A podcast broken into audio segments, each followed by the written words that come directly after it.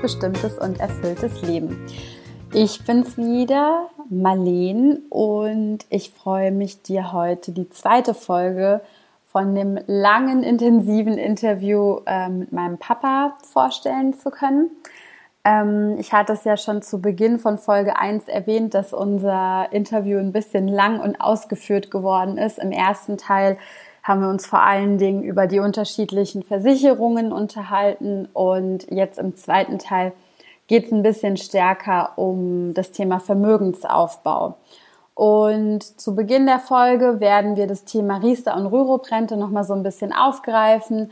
Ähm, Im Nachgang sind meinem Papa nochmal ein paar Sachen eingefallen, die er gerne zu dem Thema nochmal ja, etwas genauer, deutlicher teilen wollte. Und dann steigen wir im Anschluss direkt in die ähm, Geld- und Sachwerte ein, die zwei unterschiedlichen Möglichkeiten, wie man Kapital aufbauen kann, wobei eine davon im Moment besser funktioniert als die andere, aber weitere Details gibt es dann gleich im Interview. Und ähm, ja, wie immer wünsche ich dir einfach ganz viel Spaß mit der Folge und hoffe, dass du dir gute, inspirierende Dinge mitnehmen kannst die Intention sowohl von meinem Papa als auch von mir ist vor allen Dingen auch aufzuzeigen, dass es Spaß machen kann oder dass es auch lustig und leicht sein kann, sich mit den Themen Geld auseinanderzusetzen und dass das letzten Endes auch ein Bestandteil von Erfolgsgeschichten sind. Ähm, ich weiß nicht, ob du zufälligerweise schon die Folge des Interviews mit meinem, mit meinem Coach äh, Karl Massi gehört hast ähm, der ja auch der Autor von dem Buch The Guidebook to Authentic Success ist. Und in seinem Buch macht Karl ja auch zum Beispiel klar, dass ähm, neben vielen, vielen anderen Themen wie Gesundheit, enge Beziehungen, Freundschaften etc. halt auch eben eine finanzielle Basis irgendwie wichtig ist. Und ich glaube, dass das manchmal in unserer Gesellschaft eher sehr negativ behaftet ist, sich mit Finanzthemen oder mit Geld auseinanderzusetzen. Aber dabei ist es halt auch einfach ähm, ja ein Bestandteil des Lebens, der nicht gerade unwichtig ist.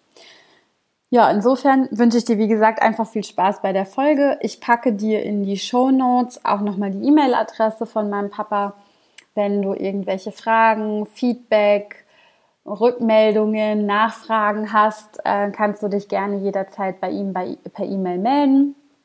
Ähm, der freut sich auf jeden Fall von dir zu hören. Und ich freue mich natürlich auch von dir zu hören und wünsche dir jetzt ganz viel Spaß mit dem zweiten Teil.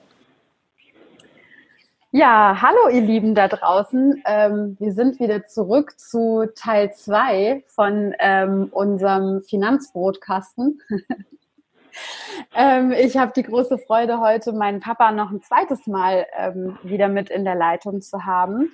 Und wir haben im letzten Teil des Podcasts ja schon über einige Themen gesprochen. Wir haben unter anderem über die Krankenversicherung gesprochen. Wir haben über Berufsunfähigkeit gesprochen. Wir haben über ähm, die Haftpflicht und eine Hausratsversicherung gesprochen und haben uns dann langsam gegen, gegen Ende des ersten Teils so ein bisschen in Richtung Rentenversicherungen und was es da eigentlich für Unterschiede und Produkte etc. alles gibt.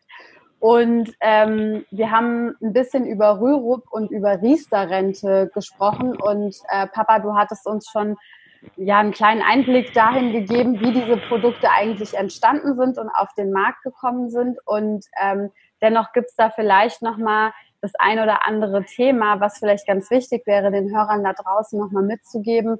Ähm, und da würde ich dir jetzt einfach nochmal wieder ähm, ja, das Wort geben. Sehr gerne. Ja, hallo, liebe Zuhörenden. Und wir gehen nochmal ein, nachdem wir das letzte Mal das Thema Riester so ein bisschen besprochen hatten, wie es entstanden ist, wann es entstanden ist und warum es entstanden ist. Nochmal ein kleines bisschen in die Tiefe um so dahinter zu blicken, warum, weshalb und wieso Riester und Rürup vielleicht nicht ganz so optimal sind und nicht ganz so das Ziel erfüllen, was sie denn erfüllen sollen. Mhm. Ja, vor diesem Hintergrund muss man also wissen, der Walter Riester, der war seinerzeit äh, Rentenminister, als dieses Produkt Riester aufkam und äh, sein Kollege, der Bert Rürup, der war im Deutschen Wirtschaftsrat tätig und die haben dann im Prinzip mehr oder minder ein gleiches Rentenversicherungsprodukt gestrickt mit unterschiedlichen Fördermaßnahmen. Bei dem Riester war das so, dass jede Person eine Grundförderung bekommt, ein Erwachsener 185 Euro im Jahr und Kinder kriegen 300 Euro im Jahr an Förderung. Und insgesamt sollten die vier Prozent ihres Bruttoeinkommens oder 2100 Euro im Jahr in den Vertrag einbringen. Mhm. Macht man jetzt also mal das Thema andersrum. Ähm, wie verkaufen denn die Vermittler draußen das Produkt? Die machen ja, es natürlich ich, sehr attraktiv. Finde ich auch ganz interessant, weil wir haben ja vorhin auch, äh, beziehungsweise im ersten Teil auch darüber gesprochen, dass du mal die Zahlen aufgedeckt hattest, wie viele Millionen Verträge abgeschlossen mhm. wurden und wie viel Prozent davon wieder stillgelegt wurden. Mhm. Und mhm. äh, dass ja aber trotzdem immer noch solche Produkte verkauft werden und irgendwie müssen diese kleinen Versicherungsberater, die da draußen rumlaufen, ja auch irgendwie gute Argumente haben, um das schmackhaft zu machen. Das, das ist ja das Schöne. Wenn man sich also nur die Vorteile betrachtet, ja. dann klingt das erstmal recht positiv. Denn äh, wenn wir jetzt davon ausgehen, ich nehme mal einen Erwachsenen und der hat ein normales, durchschnittliches Bruttoeinkommen und der hat ein Kind. Mhm. So, jetzt soll der also 2100 Euro im Jahr in den Vertrag einbringen, insgesamt. Mhm. Die Grundförderung für den Erwachsenen beträgt 185 Euro, die kann ich also abziehen. Mhm. Und die Grundförderung für ein Kind beträgt 300 Euro. Mhm. Die kann ich auch abziehen. Das heißt, der braucht nur 1615 mhm. zu zahlen, mhm. um 2100 in den Vertrag einzubekommen. Das ist ja erstmal eine tolle Geschichte, ne? Mhm. Klingt gut. Klingt, als ob man irgendwie äh, ein bisschen was geschenkt bekommen würde. Genau. Jetzt muss man sich mal fragen, wo kommen denn die 185 und die 300 für die Förderung her? Mhm. Wo kommen die her? ja, die Zahl der Steuerzahler, das zahlen wir alle gemeinsam. Großartig, okay. So, jetzt habe ich also die 2100 in dem Vertrag. Und jetzt muss man sich überlegen, jetzt nehmen wir mal unseren größten deutschen Versicherer in Deutschland. Das ist die Firma Allianz. Mhm. So, und mein Kunde ist 35 Jahre alt. Wie lange wird er also etwa noch arbeiten müssen, bis der in den Ruhestand geht? Naja, schon halt so 35 Jahre grob. Also erstmal 30, 32 ja. Jahre wird er auf jeden Fall noch ja. arbeiten müssen, bis er zum regulären Ruhestand kommt. Ja. Okay. Dann ist er 67. Was schätzt du denn, Marlene, wie alt wird er denn werden? Wie lange wird denn der noch leben? Ich, also ich bin ja ein Optimist. Ich gebe den Leuten immer ein bisschen mehr, weil, also ich meine, ich glaube, die durchschnittliche Lebenserwartung liegt wahrscheinlich so bei 81, 82 oder so. Aber mhm. es gibt ja auch immer mehr Fälle, jetzt auch in den nachrückenden Generationen, die ja auch immer älter werden. Mhm. Okay, also wir machen mal eins wir, wir, ne-, wir nehmen es mal negativ, der wird nur 80. Okay, schade. Ja. ja? Also der ist jetzt 35 und der wird 80. Mhm. Also muss der Vertrag 45 Jahre lang laufen. Mhm. Jetzt muss die Allianz also das Geld während der Einzahlungszeit einsammeln. Die Allianz muss das Geld verwalten. Die Allianz muss das Geld anlegen, um vielleicht ein bisschen Zinsen zu erwirtschaften. Und irgendwann kommt der Punkt, wo der Ruhestand beginnt und jetzt muss die Allianz dem Kunden ja regelmäßig die Rente ausbezahlen. Das mhm. heißt, die muss das Geld ja weiterverwalten. Das sind 45 Jahre lang, wo die so einen Vertrag verwalten und bedienen. Mhm. Wo der Kunde jedes Jahr eine Mitteilung kriegt, wo denn sein Stand ist, Konto, wo unter Umständen Förderanträge gemacht mhm. werden, wo irgendein Sachbearbeiter mal eine Frage beantworten muss und so weiter und so fort. Und jetzt ist die Allianz ja kein karitativer Verein, sondern die machen das ja, um Geld zu verdienen. Wirtschaftsunternehmen, also ja. Kostet die Verwaltung des Vertrages ja etwas. Ja. Und das wissen viele Menschen nicht. Zwischen 15 und 18 Prozent des Beitrages gehen weg für die Verwaltung des Vertrages. Wow. Also von meinen 2100 mhm. gehen im Falle der Allianz mal 378 weg für die Verwaltung und den Vertrieb. Mhm. Und das nicht nur während der Einzahlungszeit, sondern auch während der Das auch während der Auszahlungszeit. das heißt, die Allianz kann machen, was sie will, sie hat eh schon gewonnen. Ja. So, von den 2100 ähm, geht also, wie gesagt, eben nur ein Teil in den Sparvertrag, kann sich nur ein Teil verzinsen. Das bei den derzeit mageren Zinsen am Markt mit einer erhöhten Sicherheit verbunden, kann also nicht zu einer Rendite führen, führt also im besten Fall zum Auszahlen des Kapitals, was der gute Kunde angespart hat. Genau, und dann und sind da wir aber wir wieder ja, an dem Punkt, dass es das aber nicht mehr wert ist nach 20, 30 genau, Jahren. Ja. Genau, da haben wir dann diese Inflationsrate, wenn man das betrachtet ähm, und das runterzieht, dann haben wir also definitiv Geld verbrannt, wir haben rückwärts gespart, wir haben kein Geld verdient. Mhm. Aber warum machen denn die vielen Vermittler draußen auf der Straße solche Geschäfte. Mhm. Prima, die sagen, du kriegst 300 Zuschuss und 185 Zuschuss, du zahlst nur so viel ein, kriegst so viel in den Vertrag. Klingt erstmal toll für den Otto Normalverbraucher, der hinten nicht weiß, was für Kosten entstehen und äh, er, er akzeptiert das. Ich habe mal eine Wenn kurze Frage an der Stelle. Kann man denn mhm. auch mehr als die 2100 in so einen Riester-Vertrag einfallen? Wäre möglich, würde aber keine zusätzliche steuerliche Förderung bringen okay. mhm.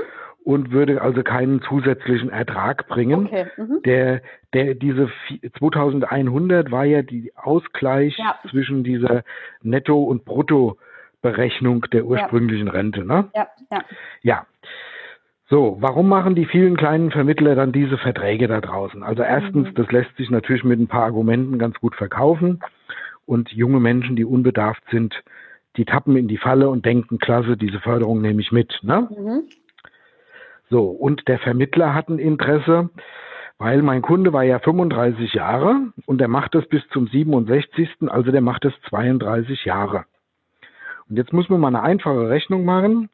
2100 Jahresbeitrag mal 32 Jahre gibt 67.200 Euro Versicherungssumme mhm. mal 0,04, etwa 4 Promille von der Versicherungssumme bekommt der Vermittler als Provision. Mhm. Das sind hier 2688 Euro. Wow, also das ist auch nicht gerade wenig. Das ist nicht wenig. Ja. So, und deswegen verkauft er gerne so einen Vertrag. Der braucht diese Summen, mhm. um überleben zu können. Ja. Mhm. Und wie ist das, so, wenn jetzt, jetzt, so ein Vermittler, wenn der jetzt so eine ähm, Provision dann halt eben bekommt und du hattest ja eben ausgerechnet, dass es vier Promille auf die gesamte ähm, Versicherungssumme, Versicherungssumme sozusagen sind. Ähm, aber jetzt ist es ja so, der schließt das jetzt mit jemandem ab und derjenige könnte ja auch nach drei Jahren wieder sagen, okay, ich lege es still und zahle nichts mehr ein. Ähm, kriegt er dann trotzdem diese 2000 Euro Prämie für den Abschluss oder wird das anteilig auf die Jahre gerechnet, in die auch eingezahlt wird? Also er hat hier eine Storno-Haftungszeit von fünf Jahren. Okay. Wenn der Vertrag also in den ersten fünf Jahren beitragfrei oder mhm. storniert wird, aus welchen Gründen auch immer, mhm. dann muss er anteilig diese Provision zurückzahlen. Okay, und nach fünf aber Jahren man muss mal, Genau, aber man ja. muss mal an das Publikum fragen, ähm, wir haben es hier mit der Trägheit der Menschen zu tun. Ja. Wenn, wenn so ein Vertrag geschlossen ist und ja. da kommt ganz viel Papier ja. und dann kriegt es links äh, zwei Löcher und wird sauber abgeheftet mhm.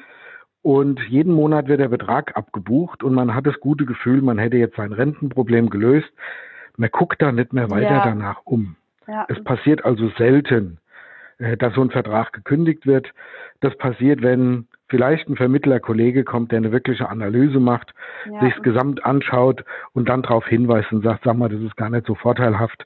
Möchtest du das weiter betreiben oder möchtest du das stoppen? Ne? Ja.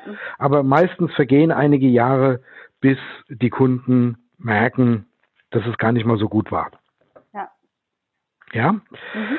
So, jetzt muss man noch eins wissen. Ähm, es gab früher mal die Firma AWD, Außenwirtschaftsdienst, der Herr Carsten Maschmeyer, vielleicht bekannt aus Funk und Fernsehen. Und der hatte so einen riesengroßen Strukturvertrieb aufgebaut. Und da wurden dann viele Agenturleute abgeworben und wurden im AWD, ich sag mal, strukturiert. Mhm. Und es wurde Druckverkauf gemacht und es wurde ganz brutale Empfehlungsnahme gemacht. Wer also mal mit dem AWD zu tun hatte, wird es sicherlich noch kennen. Und ganz zufällig ist der Herr Bert Rürup mhm. und der Herr Walter Riester, also wirklich sehr zufällig, mhm. die sind Mitarbeiter bei der Firma AWD. Aha, das ist ja echt ein Riesen. Die sind also Berater bei der Firma AWD. Ja, genau. Ich habe also erst die Riester-Rente erfunden und gleichzeitig bin ich Berater bei einem der größten Vertriebe in Deutschland. Mhm. so, also ich weiß nicht, ob das eine Interessenkollision ist oder ob das Lobbyarbeit ist, kann ich nicht genau sagen. Der Herr Maschmeyer hat also vor einigen Jahren dann sein Unternehmen verkauft an die Swiss Life, eine Schweizer Lebensversicherungsgesellschaft. Ähm, viele Verträge des AWDs wurden bei der Swiss Life eingedeckt und die Swiss Life wollte die Bestände schützen und hat deswegen das Unternehmen gekauft und führt es entsprechend weiter. Mhm.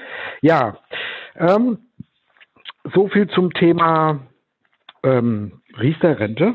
Mhm. Jetzt weiß ich nicht mehr genau, hatten wir eigentlich im letzten Gespräch bei der gesetzlichen Rente mal eine Berechnung gemacht, wie das zustande kommt?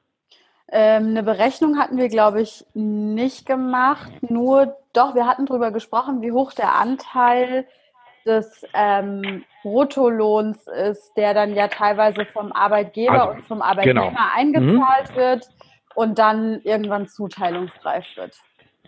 Okay, also dass die 18,6 von dem Bruttoeinkommen ja. geteilt auf Arbeitgeber und Arbeitnehmer. Genau. Ja. Okay, ja, dann hatten wir das schon da drin. Okay, also meine Quintessenz ist, ähm, Lebensversicherungen, Rentenversicherungen, Rürup-Versicherungen sind leider derzeit keine geeigneten Produkte, um für das Alter einen Kapitalaufbau zu betreiben. Mhm. Menschen, die gar nicht sparen können, die sich ein Zwangssparen auferlegen, weil sie sonst mhm. ihr Geld verbrauchen, die sind hier vielleicht noch richtig aufgehoben. Mhm. Es gibt noch die betriebliche Altersvorsorge. Die dann da wird also ein Teil gemacht wird. Genau, da wird also ein Teil des Bruttoentgelts, des Bruttogehaltes umgewandelt und in eine Altersvorsorge eingebracht. Das Grundprinzip der Altersvorsorge ist das gleiche, das heißt, es ist mit hohen Kosten belastet. Der Vorteil ist allerdings, wenn ich 2000 Euro brutto verdiene und ich nehme jetzt mal 10 Prozent meines Bruttoeinkommens, also 200 Euro, und packe das in einen Vertrag bei der betrieblichen Altersvorsorge, dann kostet mich das unterm Strich ein bisschen weniger als 100 Euro netto. Mhm. Ich wende 100 netto auf, bekomme 200 brutto in den Vertrag. Mhm. Ich spare also Rentenversicherungsbeiträge, Arbeitslosen, Pflege, Krankenversicherungsbeiträge. Die gehen mit in meinen Vertrag. Das ist schon mal ein Hebel von 100 Prozent. Das ist schon mal eine Hausnummer, das ist schon mal eine Ansage.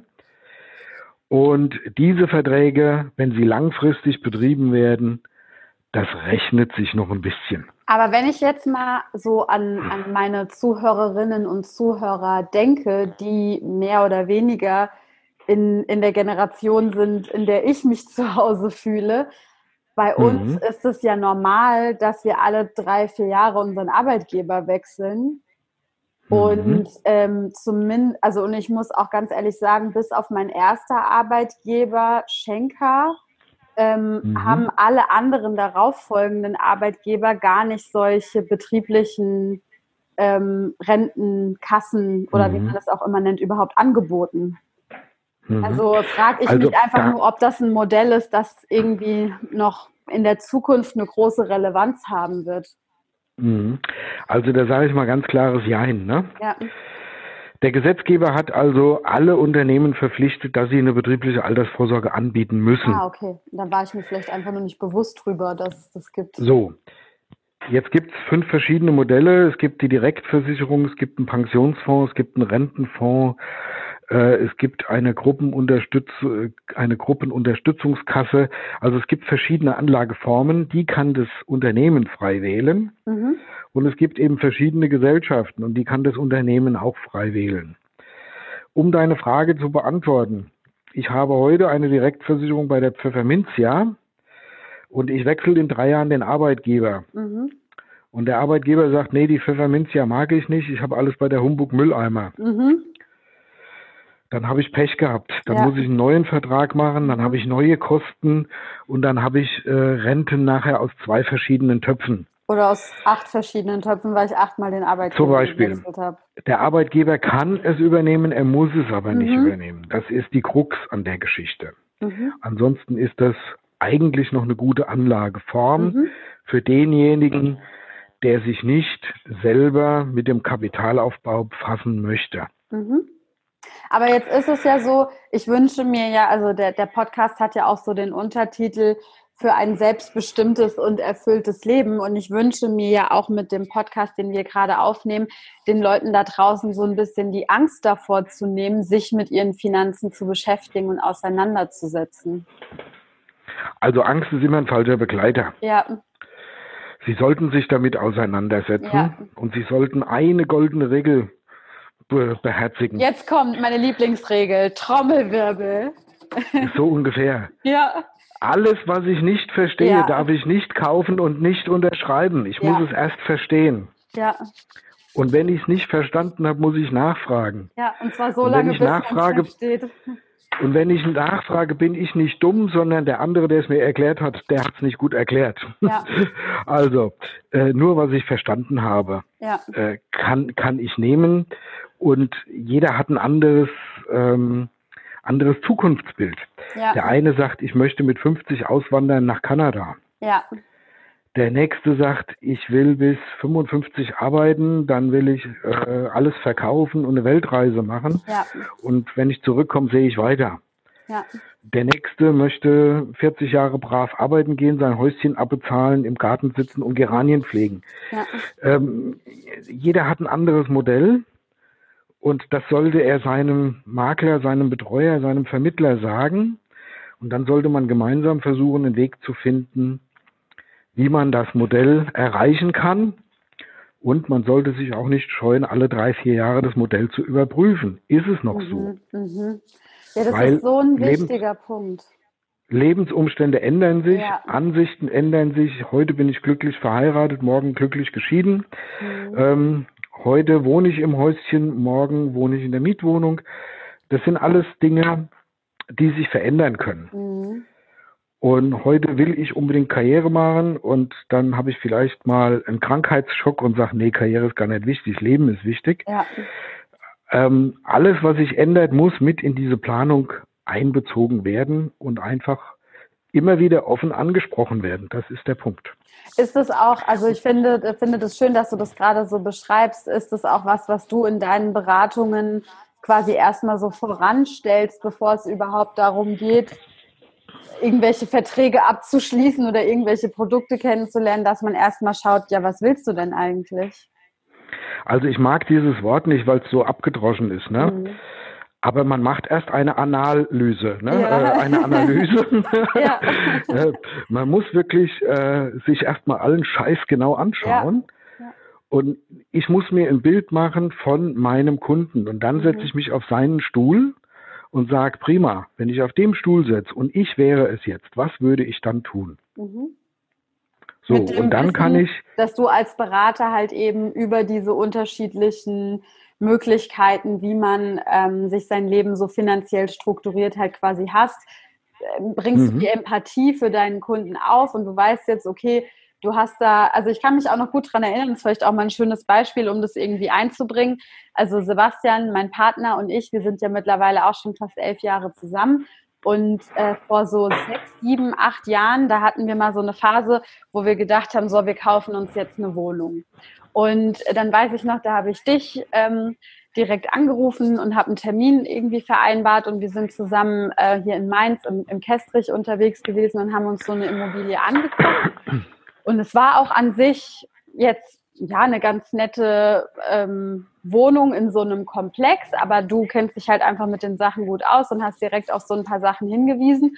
Und ich kann mich noch gut daran erinnern, du hast einfach zu Sebastian und mir gesagt, stellt euch bitte einfach mal die Frage, ob das jetzt für die nächsten fünf bis zehn Jahre sich für euch gut und richtig anfühlt. Also weil ja auch immer mit so einem Kauf von der Immobilie, in der man selbst wohnt, auch immer hohe Kaufnebenkosten irgendwie verbunden sind. Und natürlich kann man immer wieder verkaufen, vermieten und andere Geschichten. Und naja, aber wir haben eigentlich relativ schnell so in uns reingehört und haben festgestellt, nee, das ist es nicht, weil wir wollen noch mal ins Ausland und wir wollen vielleicht noch mal dies oder das oder jenes machen. Und es fühlt sich jetzt irgendwie fast eher wie ein Klotz am Bein an. Und es war einfach gut, zu dem Zeitpunkt diese Fragen gestellt zu bekommen. Also ich sag mal so, die Entscheidung, die ihr damals getroffen hattet, war eure. Ja, ja, ja. Und und, und ich mache mich komplett frei davon ja. zu sagen, ob diese richtig oder ob diese falsch war. Ja. Ja. Ähm, ich habe euch zu dem Zeitpunkt aufgelistet, welche monatlichen Belastungen ja. auf euch zukommen würden und ob euch dann noch genügend Raum bleibt für das Leben, was ihr euch vorstellt. Ja. Das war die eine Geschichte. Ja. Die zweite Geschichte ist, ähm, ich muss, wenn ich so eine Immobilie kaufe, mit etwa 10, 12 Prozent Kaufnebenkosten ja. rechnen. Das heißt, ich brauche eine ganze Weile an Wertsteigerung, bis ich das bei einem eventuellen Verkauf wieder drinne habe. Ja. Und die zweite Option, die wir ja besprochen hatten, wenn der Auslandsaufenthalt stattfindet, kann ich das gute Stück auch vermieten. Ja. Also, hättet ihr damals gekauft, hättet ihr insofern eine richtige hättet ihr eine richtige Entscheidung getroffen, ja. weil ihr die Wertsteigerung der letzten sechs, sieben Jahre mitgenommen hättet. Ja. Und die Wertsteigerung in Mainz in der Lage würde ich mal ganz vorsichtig mit sechs, sieben Prozent pro Jahr ansetzen. Mhm, ja. Also ihr hättet vermutlich 40, 50 Prozent äh, mehr Wert heute, als ihr damals investiert habt. Die andere Geschichte ist, ähm, ihr hättet natürlich während der Zeit immer so einen kleinen Klotz am Bein mhm. gehabt. Ja äh, wo ihr vielleicht ein paar Hunderter extra hättet zahlen müssen. Ja. Ihr hättet beides überlebt. Auf jeden aber Fall, ja. Das andere hat sich aber für euch besser angefühlt, dann ja. ist es das Bessere. Ja. ja? Und äh, ich habe jetzt seit Anfang des Jahres, ähm, du kennst die beiden, Tobias und Katrin in der Beratung. Und wir haben ja, ich würde mal so sagen, 15 Seiten Pamphlet geschrieben äh, über die Historie, was die Planung ist, wie es weitergehen soll. Mhm. Und das haben wir sehr intensiv besprochen. Und dann haben wir uns auch mal getroffen und haben uns einen ganzen Nachmittag zusammengesetzt und haben verschiedene Dinge gewählt. Ähm, wir haben bis heute noch nicht einen einzigen, wir haben ein paar Verträge beitragsfrei gestellt, richtig? Ja. Wir haben bis heute noch nicht einen Vertrag neu abgeschlossen. Die setzen jetzt gerade um, dass sie sich ein Eigenheim anschaffen wollen. Da bin ich beratend im Hintergrund tätig. Ähm, da war ich bei der Suche ein bisschen mit tätig. Ähm, das heißt, so ein, so ein Beratungsprozess oder so ein Begleitungsprozess, der geht über Jahre. Und ich bin froh, dass ich so frei bin, dass ich so viel passive Einnahmen habe, dass ich nicht heute einen Kunden beraten muss, muss morgen einen Abschluss machen, damit ich mir mein Benzin kaufen kann. Ja, ja. so, und das macht meine Beratung auch so, ja, das macht es mir so angenehm und so ja, so viel Freude, äh, dass ich sage, wenn der Kunde zum Glück, zum Schluss glücklich ist, dann hat er irgendwas gemacht, wo ich auch was dran partizipiere. Zum Schluss verdiene ich auch mein Geld. Also eigentlich könnte man sagen, du bist ein bisschen so wie so ein Onkel, in Anführungsstrichen. Ja. Oder halt so eine, der Finanzdoktor. So eine, so eine gute Finanzseele, die man an seiner Seite hat, wie so ein treuer Berater, den man immer mal wieder auch anrufen kann und mal sagen kann, du, mir ist hier was durch den Kopf gegangen, ich habe hier eine Idee und ich ähm, wollte es mal mit dir besprechen und wie passt es vielleicht jetzt in dieses Konzept ein, aber immer am Anfang einer Zusammenarbeit ist, ist deine Intention, wirklich eine langfristige Beziehung zu einem Menschen aufzubauen, die Lebensumstände, die Situation zu verstehen und dann das Bestmögliche für diesen Kunden rauszuholen, in dem Wissen, dass das auch irgendwann einen positiven Effekt für dich hat. Definitiv. Also ich sage immer ganz klar, ähm, entweder verdiene ich irgendwann zum Schluss was dran oder wir unterhalten uns zum Schluss drüber, dass ich ein Honorar brauche. Ja. Weil es kann ja auch sein, äh, kann ja auch sein, dass alle Verträge, die da sind, nutzbar sind, dass sie ja. sinnvoll sind, dass ja. nichts umgestellt werden kann. Und dann muss man zum Schluss einfach über ein Honorar verhandeln. Aber da habe ich also noch nie Schwierigkeiten gehabt. Da haben wir auch noch nie Probleme gehabt, um einen vernünftigen Mittelwert zu finden. Ja, schön. Aber gut, das war jetzt nochmal der Ausflug zu deiner Immobilie. Mhm. Jetzt ist die Frage, Kapitalaufbau, wie betreibe ich den, was Ja. mache ich denn eigentlich, was sind denn meine Ziele? Was gibt's denn da für So. Optionen? Und jetzt muss ich, ich muss zuerst nochmal ein kleines Stück zurück. Was sind Mhm. meine Ziele? So. Mhm. Und die wenigsten Menschen, die heute 35 sind, haben eine Vorstellung, was möchten sie denn mal machen, wenn der längste Urlaub ihres Lebens beginnt, wenn sie in den Ruhestand gehen. Mhm.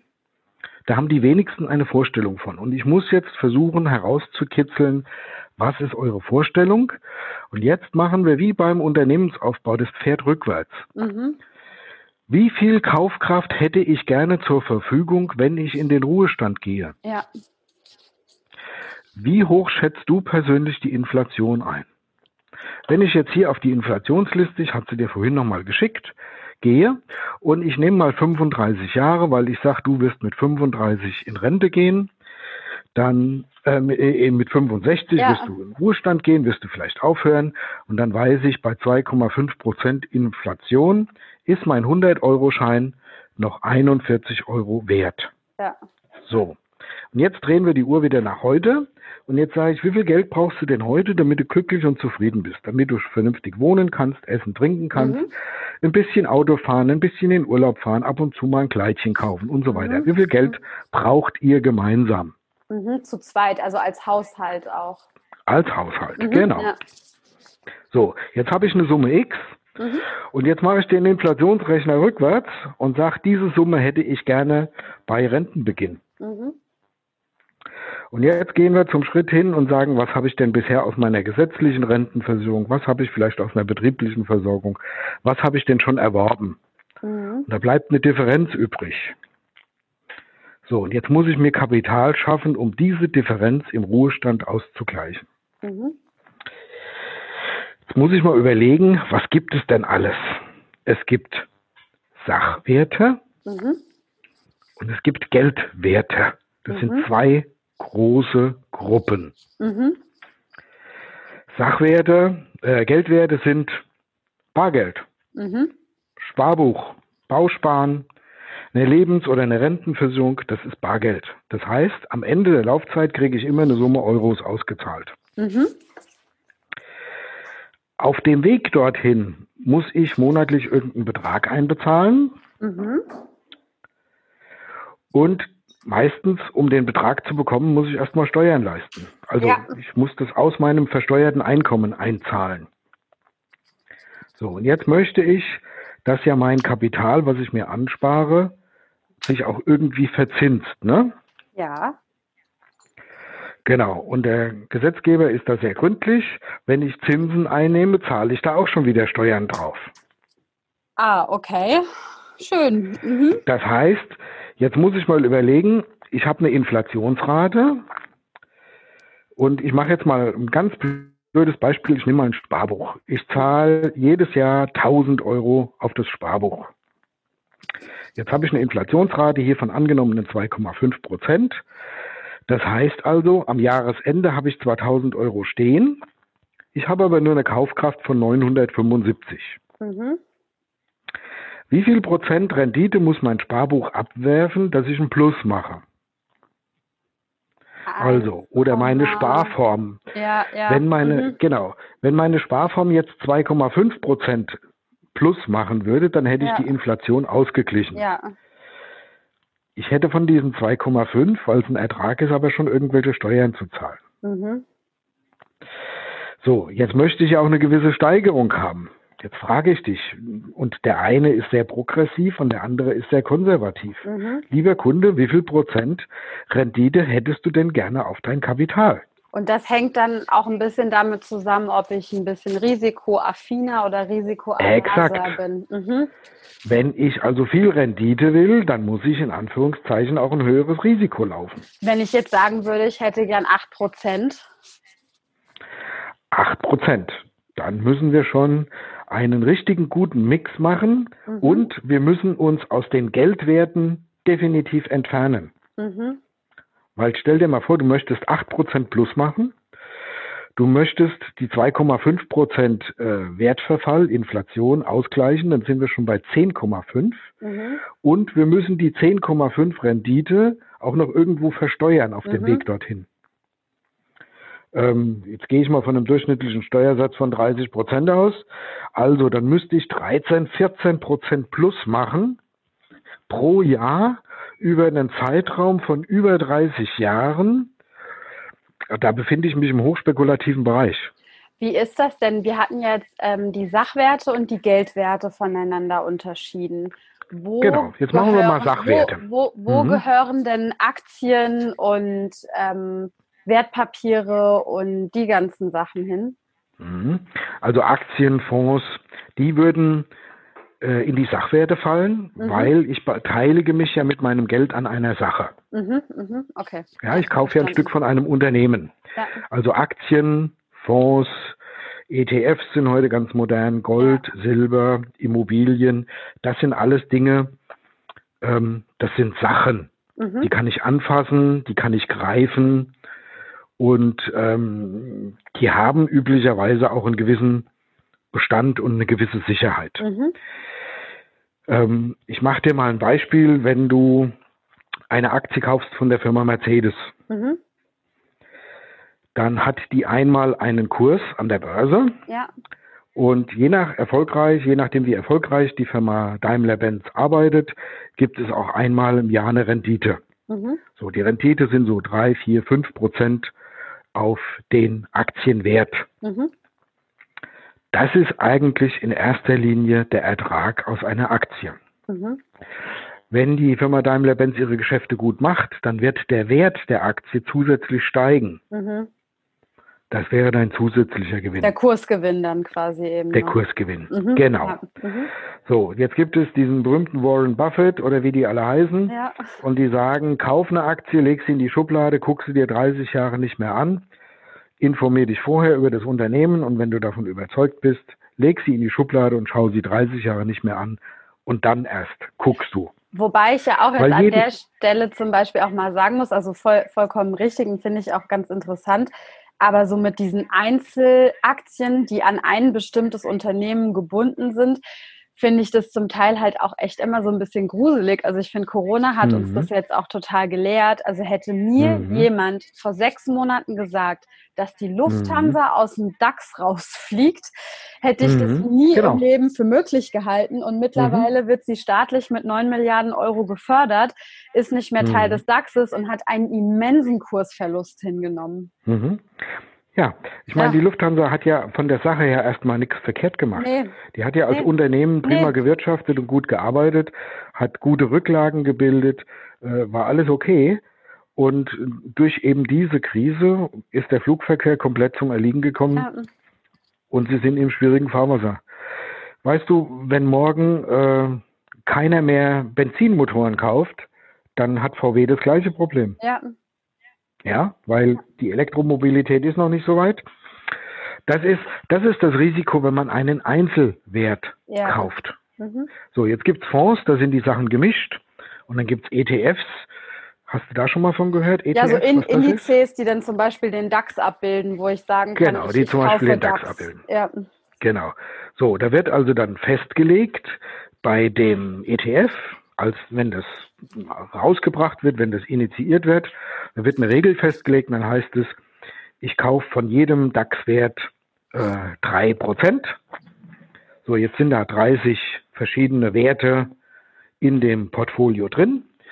Und jetzt wird mein 100-Euro-Schein im Prinzip auf 30 äh, verschiedene Wertpapiere verteilt. Mhm, der wird mhm. zerstückelt, der arme so, Schein. Wenn, genau, und wenn der DAX steigt, dann steigen meine Werte mit.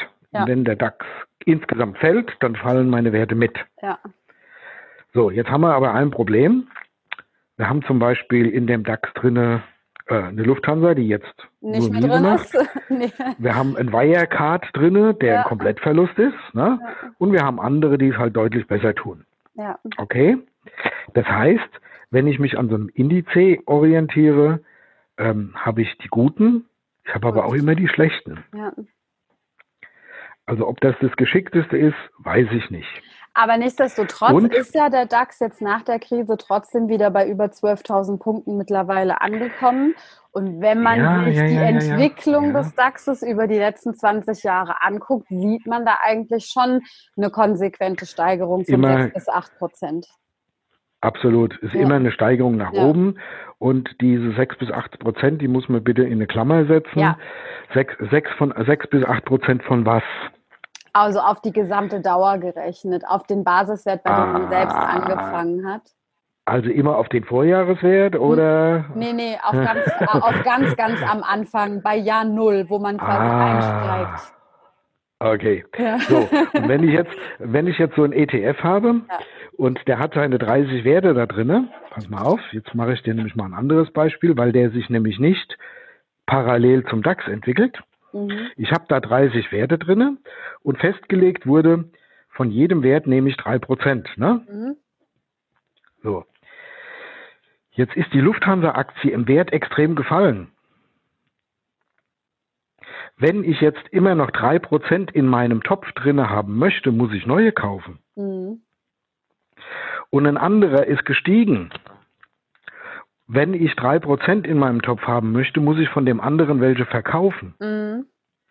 Also ich muss unter Umständen von den erfolgreichen welche verkaufen, damit ich von den weniger erfolgreichen welche dazu kaufe. Mhm. Das heißt also, wenn der DAX um 10% gestiegen ist, heißt es noch nicht, dass mein Mhm. ETF parallel auch um 10% gestiegen Ja, ist. ja. Also, das sind die Fonds. Ich muss dir ehrlich sagen, ich habe in der Krise 2007, 2008 ganz, ganz viele Fonds in meinem Depot gehabt Mhm. und mir sind ordentlich die Haare gewaschen worden. Ich habe einen mittleren fünfstelligen Betrag verloren in dieser Mhm. Zeit. Mhm.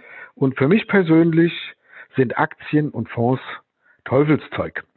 Ich persönlich greife das nicht mehr an. Wer das tun möchte, soll sich damit befassen. Ja. Ich tue es nicht mehr. Aber auch hier gilt wahrscheinlich einfach wieder die goldene Regel, man muss sich damit auseinandersetzen und wenn man es nicht versteht, besser lassen. So ist es. Ja. Das hast du sehr schön zusammengefasst. Ich muss mich A damit ein bisschen befassen. Ja. Ich muss mich B damit auskennen und reinlesen. Und ich muss mich eigentlich ständig damit befassen. Ja. Ich sollte es nicht irgendwelchen Vermögensverwaltern oder irgendwelchen Banken überlassen, mit meinem Geld zu spielen und zu Mhm. handeln. Mhm. Denn die ziehen ihre Gebühren. Ob ich gewinne oder ob ich verliere, ist Ja. denen fast egal. Wenn nicht sogar Die sehr egal. Die verdienen bei jedem, bei jeder Bewegung, ob es ein Kauf ist oder ob es ein. Verkauf ist. Ja. Genau. Ja. So.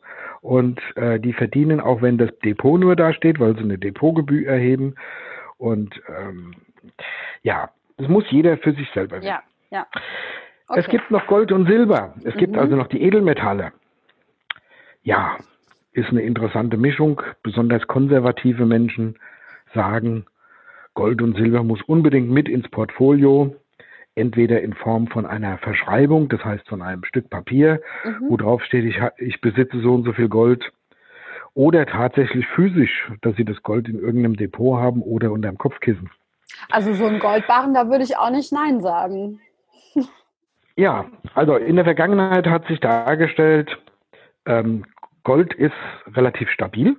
Mhm. Der Goldpreis geht mal ein bisschen runter, der Goldpreis geht mal ein bisschen hoch, aber eigentlich so auf die letzten 50 Jahre betrachtet, ist es stabil mit der Tendenz nach oben. Mhm. Aber ist halt auch nichts, was man ähm, schnell einfach, wenn mal irgendwie Not am Mann ist, liquidieren kann. Das ist genau der Punkt. Ja. Ähm, ich kann es unter Umständen nicht schnell verkaufen Ja. und wenn ich es zu einem blöden Kurs verkaufen muss, ist es auch noch doof. Ja. Ähm, wenn ich es als Beimischung nehme, so als Risikoabsicherung nehme und sage, äh, das ist der Teil des Kapitals, den ich zuletzt brauche, Mhm. dann kann ich immer noch sagen, gut, ich verbrauche erst mein anderes, bevor ich das unbedingt versilber, dann ist die Chance, dass ich einen schlechten Zeitpunkt für den Verkauf erwische, klein. Mhm.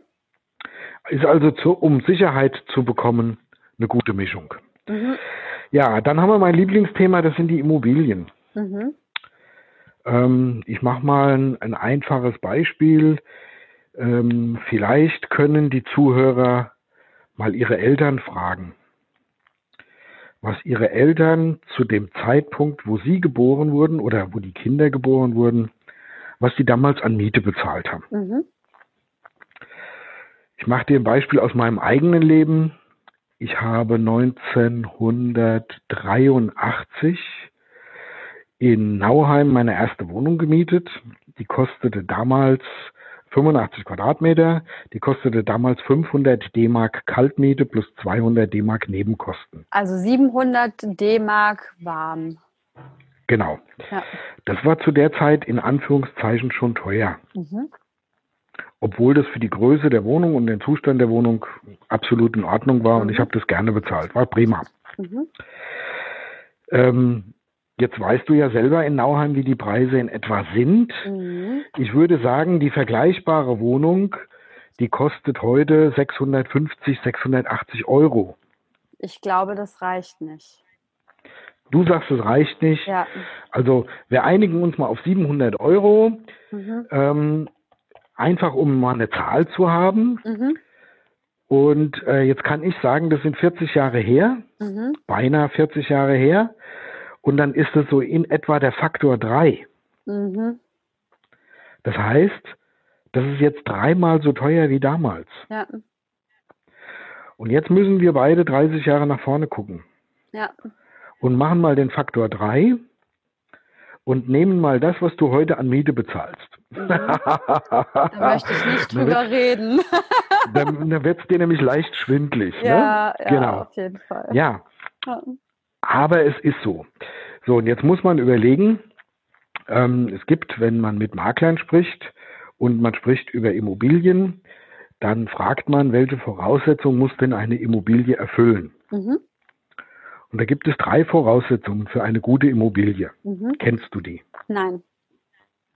Also Lage. eine gute Immobilie braucht Lage, die braucht Lage und die braucht Lage. ah, okay, also sind das die drei Kriterien. Das Lage sind die drei, drei, wichtigsten. Das sind die drei wichtigsten Kriterien und da können mhm. wir drüber lachen. Mhm. Und ich mache das Pferd jetzt mal andersrum. Ich sage, eine gute Immobilie liegt dort, wo es mehr Nachfrage gibt wie Angebot. Mhm. Eine gute Immobilie unterscheide ich in zwei Kategorien. Möchte ich sie selber benutzen oder möchte ich sie vermieten? Mhm. Und eine gute Immobilie ähm, unterscheide ich nochmal so und sage, was hat sie denn für einen Zustand? Mhm. Ähm, ich kann ein Haus, was in einer guten Lage ist, und das ist Baujahr 50 und ist in einem fürchterlichen Zustand, mhm. das kann eine Top-Immobilie sein. Mhm. Weil die ist in der richtigen Lage, mhm. sie hat den richtigen Preis und jetzt tue ich nochmal investieren, um sie wieder schön zu machen. Mhm. Ähm, in der vergleichbaren Lage, in der gleichen Stadt, kostet diese Immobilie, wenn sie neu wäre, das anderthalbfache. Mhm. Also ist eigentlich nur wichtig, dass ich die entweder dauerhaft nutzen kann oder dass ich sie dauerhaft vermieten kann. Mhm. Es muss mehr Nachfrage da sein als Angebot. Das hat zur Folge, dass sich die Inflation umdreht. Wie dreht die sich denn um? Ja, ich hatte dir mal so eine Übersicht geschickt mit ja. diesen Geldwerten. Ne? Ja. Ähm, die können jetzt leider die anderen Teilnehmer nicht sehen, aber da haben wir einen Zeitstrahl. Mhm. Und wir haben den Zeitstrahl hier mal 5, 10, 15, 30 Jahre. Mhm. Ja? Wenn ich heute in Frankfurt in der Innenstadt oder sagen wir mal im, im Ring von drei Kilometern zur Innenstadt in begehrter Lage eine Wohnung kaufe. Und diese Wohnung kostet 300.000 Euro. Und ich bezahle die nächsten 30 Jahre nur die Zinsen mhm. und die Instandhaltung. Ich bezahle keine Tilgung. Weil die Tilgung durch die Miete kommt? Nee, ich bewohne die jetzt selber. Ach, ich bewohne die selbst. mal selber. Okay. Ich bewohne mhm. die mal selber. Wir machen mal das Muster, ich bewohne die selber. Mhm. Ich bezahle aber nur die Zinsen und sorge nur dafür, dass sie in Ordnung gehalten wird. Mhm. Was wird diese Wohnung in 30 Jahren wert sein? Wird sie mehr wert sein oder wird sie weniger wert sein? Viel mehr, viel mehr. Die wird viel mehr sein. Mhm. Wenn ich mir jetzt überlege, dass ich nur die Zinsen bezahlt habe, mhm. dann ziehe ich nach 30 Jahren aus und nehme den Gewinn mit. Mhm. Mhm. Jetzt bleibe ich bei dieser gleichen Wohnung. Jetzt mache ich was ganz Blödes. Jetzt setze ich da auch noch einen Mieter rein. Mhm. Und der Mieter, der muss mir so viel Miete bezahlen, das dass er die Zinsen deckt, ja. dass er die Zinsen bezahlt, dass er die Instandhaltung bezahlt und dass er noch ein Prozent an Tilgung bezahlt. Mhm. Das kriege ich mit der Miete hin, mhm. wenn die Lage gut ist. Mhm. Jetzt habe ich in 30 Jahren bei 1% Tilgung mit Zinseszinseffekt etwa 45% getilgt mhm. und ich habe eine Wertsteigerung. Mhm.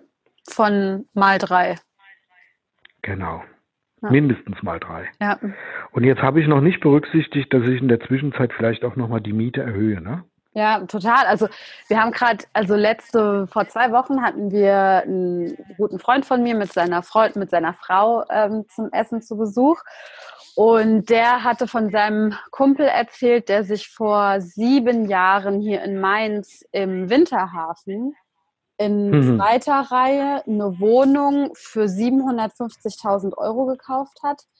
Und mhm. alle haben sich damals an den Kopf gegriffen. Also er hat es auch so mhm. richtig schön so eindringlich irgendwie beschrieben und ähm, haben gesagt, du bist bekloppt, wie kann man nur so viel Kohle für so eine scheiß Butze da irgendwie am, am Winterhafen ja. ausgeben? Und der hat jetzt letztes Jahr für 1,2 Millionen verkauft. Ja. ja. Ist äh, absolut absolut realistisch und verrückt, ja. hat aber damit zu tun, dass die Zinsen relativ günstig sind.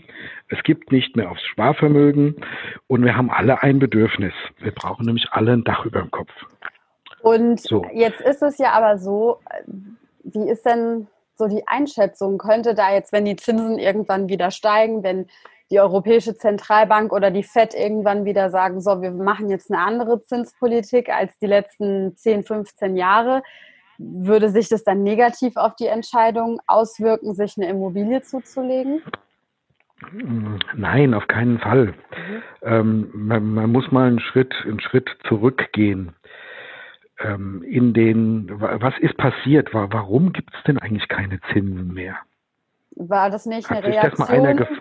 Also ich Hat sich mich, das mal einer gefragt? Also ich habe mir das so jetzt erklärt, aber ich weiß auch nicht, ob es richtig ist. Ähm, bitte ke keine Ange Angaben sind ohne Gewähr. Mhm. Ähm, mhm. dass es vor allen Dingen aus der Finanzkrise 2007, 2008 entstanden ist mit der Intention, die Konjunkturen, die Wirtschaft wieder anzukurbeln, damit es halt billiges Geld gibt.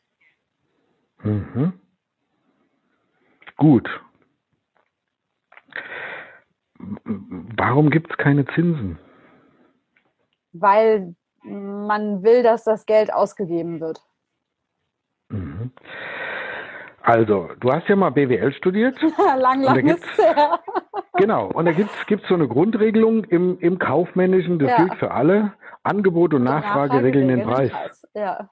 Okay, wenn es viel Angebot gibt, wird etwas günstig. Ja. Wenn es wenig Angebot gibt, wird es teurer. Ja, wenn der Markt mit Geld geflutet wird, wird das Geld günstig.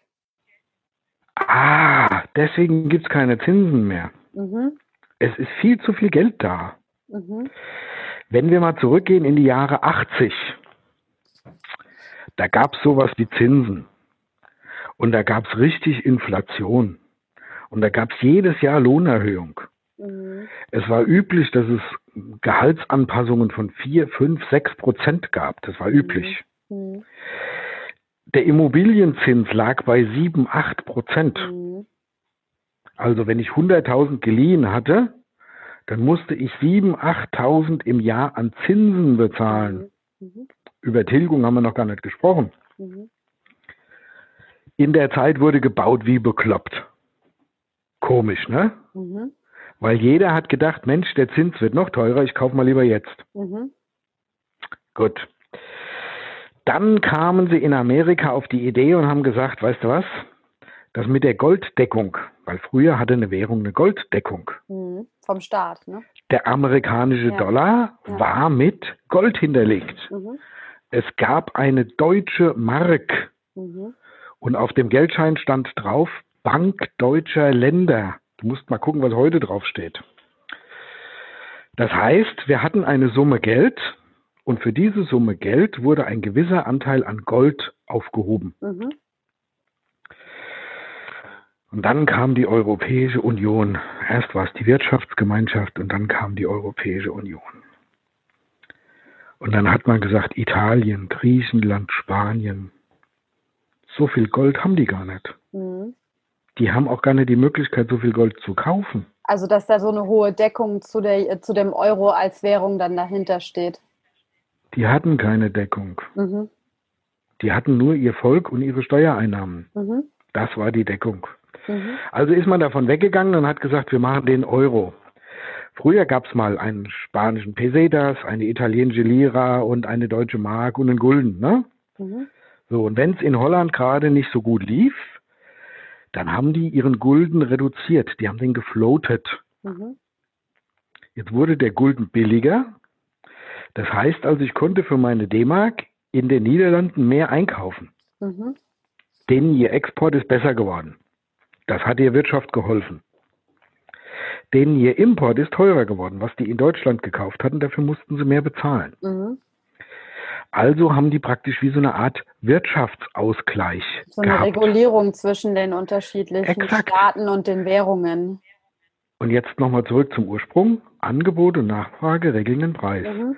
Wenn also die deutschen Autos in Holland zu teuer waren, dann mhm. haben die eben weniger gekauft. Mhm. Ja? Wenn die wieder mehr Geld hatten, haben die wieder mehr gekauft. Und seitdem wir den Euro haben, ist uns dieses Instrument in Europa weggeblieben. Mhm. Deutschland exportiert und exportiert und exportiert, gerade in die südlichen Länder, viel, viel mehr an Export als an Import. Mhm. Also verdienen wir an diesen Staaten, diese Staaten verdienen aber nicht an uns. Mhm. Und deswegen geht es denen so schlecht und deswegen müssen wir jetzt in Europa einen Ausgleich schaffen. Ansonsten würde der Euro komplett in die Binsen gehen. Mhm. Und dieser Ausgleich wird einfach geschaffen, indem die Europäische Zentralbank Geld druckt. Mhm. Und jetzt ist so viel Geld auf dem Markt, dass es keine Zinsen mehr gibt. Wie bei Haus des Geldes. So ungefähr. Und jetzt ist so viel Geld auf dem Markt, dass die Börse explodiert. Mhm. Weil überleg dir doch mal, in Amerika sind ganz viele krank. Die Wirtschaft lahmt. In China ist die Wirtschaft gerade wieder am Hochfahren. In Russland lahmt die Wirtschaft. Die Nachfrage weltweit ist zurückgegangen. Innerhalb der Europäischen Union war gestern in den Nachrichten, geht man davon aus, dass die Wirtschaftsleistung um acht bis neun Prozent mhm. in 2020 sinken wird gegenüber dem Vorjahr. Mhm und es werden Billionen in den Markt gepumpt. Das Geld ist wertlos. Mhm. Es gibt keinen Gegenwert für dieses mhm. Geld und deswegen gibt es auch keine Zinsen. Mhm. Wohin investiere ich, wenn ich keine Zinsen bekomme? Naja, dann eher halt in Sachwerte als in Geldwerte. Exakt. Exakt weil die wirklich eine, eine, physische eine Substanz haben, die auch mhm. unabhängig von dem, was im Markt passiert, weiterhin mhm. einen bestehenden, stabilen Wert hat. Mhm. Und jetzt hole ich mal ganz weit aus. Wenn alles in die Grütze geht, brauche ich immer noch ein Dach über dem Kopf. Ja. Wohnen ist immer noch Und wenn ein ich, wenn ich meinem Vermieter keine Euros oder wie auch immer die Teile heißen mögen, ja. geben kann, dann gebe ich ihm fünf Kartoffeln ohne Rübe. Mhm. Derjenige, und das könnt ihr in der Historie mal nachhören, liebe Zuhörer, derjenige, der nach dem Krieg eine Immobilie hatte, mhm. der ist relativ schnell wieder hochgekommen, mhm. weil die Immobilie wieder einen Wert darstellte weil die Immobilie beliehen werden konnte, weil die Immobilie vermietet wurde, weil die Immobilie verkauft wurde. Also die hatten wieder relativ schnell Geld gegenüber denen, die irgendwo sich einmieten mussten. Mhm. Jetzt ist es halt Sachwert halt schlägt Geldwert. Jetzt ist es halt natürlich so, was ich mich schon die ganze Zeit frage, ist denn eine Immobilie was für jeder Mann oder jeder Frau? Weil, also wir hatten es ja eben gesagt, ähm, die, die Preise sind in den letzten 10, 15 Jahren natürlich massiv gestiegen. Und Mhm. ähm, also ich zum Beispiel stehe jetzt am Anfang meiner, meiner Selbstständigkeit, meiner Gründung. Ich bin mit den finanziellen Zielen, die ich die letzten zwei Jahre jetzt erreicht habe, an sich schon super zufrieden und bin glücklich mit dem, was ich mir aufgebaut habe. Aber wie kann ich denn jetzt mit, mit diesen unterschiedlichen Sachwerten, die es gibt, anfangen, mir ein Vermögen aufzubauen? Mhm. Also, ich mache mal ein Beispiel. Und zwar ist das ein aktuelles Beispiel, was ich jetzt hier gerade mir auf dem Bildschirm gerufen habe. Dieses Projekt habe ich im letzten Jahr umgesetzt. Mhm. Ich habe eine Familie M. Mhm. Die haben ein gemeinsames Einkommen von 78.000 im Jahr. Die arbeiten Mhm. beide, beide Mhm. Vollzeit geteilt durch 12. Das entspricht 6.500 brutto Mhm. im Monat. Mhm. Also dafür, dass sie beide arbeiten, schon ganz ordentlich. Mhm. Ähm, nicht das geringste. Ne? Mhm. Die haben eine Steuerlast von 17.800 Euro. Mhm. So, jetzt haben die ein bisschen Eigenkapital, was sie verwenden für die Kaufnebenkosten, für Mhm. den Notar, den Grundbuch Mhm. und die Grunderwerbsteuer. Das sind knapp 20.000 Euro. Die bezahlen sie sozusagen als Eintrittsgeld. Cash. Mhm. Wenn Sie möchten, könnten Sie die mitfinanzieren, aber es macht Sinn und es gibt bessere Konditionen, wenn ich das Eintrittsgeld Mhm. bezahle. Mhm. Die kaufen eine Wohnung mit einem Tiefgaragenplatz für 330.000 Euro Mhm. in einer großen deutschen Stadt. Mhm.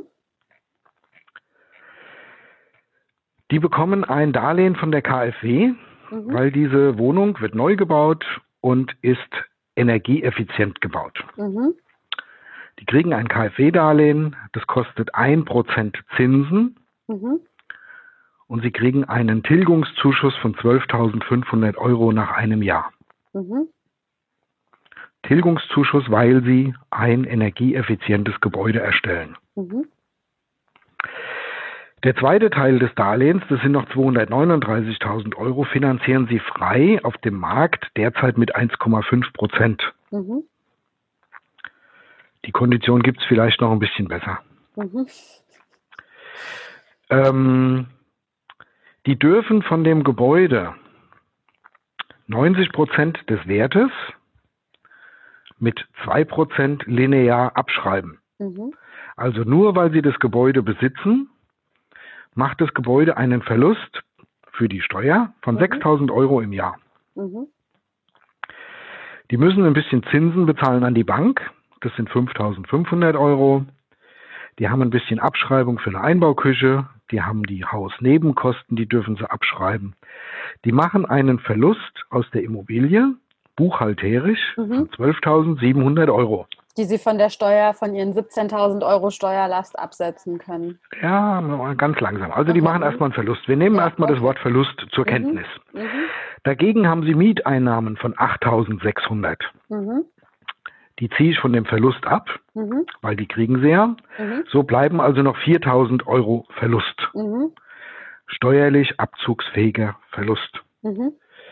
Dadurch reduziert sich ihre Steuerlast und sie haben einen Steuervorteil im Jahr von 1.400 Euro. Sie Mhm. bezahlen also 1.400 Euro weniger Steuern als vorher. Mhm. So, und wenn man sich jetzt ein gesamtes Jahr betrachtet, Mhm. dann haben die also 8.600 Euro Mieteinnahmen, Mhm. 1.300 Euro Steuervorteil, Mhm.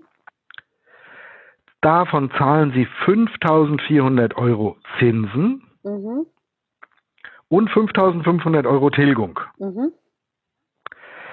Das heißt, der eigentliche Aufwand, den sie im Monat haben, Mhm. ist 133 Euro. Wahnsinn. Für 133 Euro im Monat haben Sie sich eine Genau. Immobilie von 330.000 gekauft. Ja, jetzt nochmal, um, um die Zahlen nochmal Ja. ein bisschen zu, zu verfeinern. Mhm.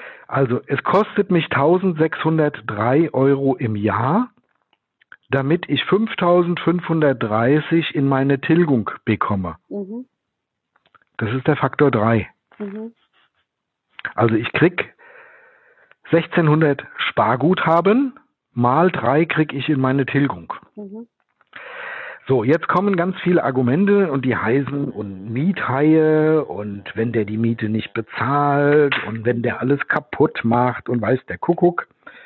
da sage ich dann, liebe Zuhörer, hm, wenn euch so ein Thema Kapitalaufbau interessiert und wenn euch so eine Immobilie interessiert, dann sprechen wir über die richtige Stadt, wir sprechen über die richtige Lage, wir sprechen über den Bauträger, der das erstellt, wir sprechen über ein professionelles Unternehmen, was die Vermietung macht. Wir sprechen über alle die Themen, die ein Bauchweh verursachen. Mhm.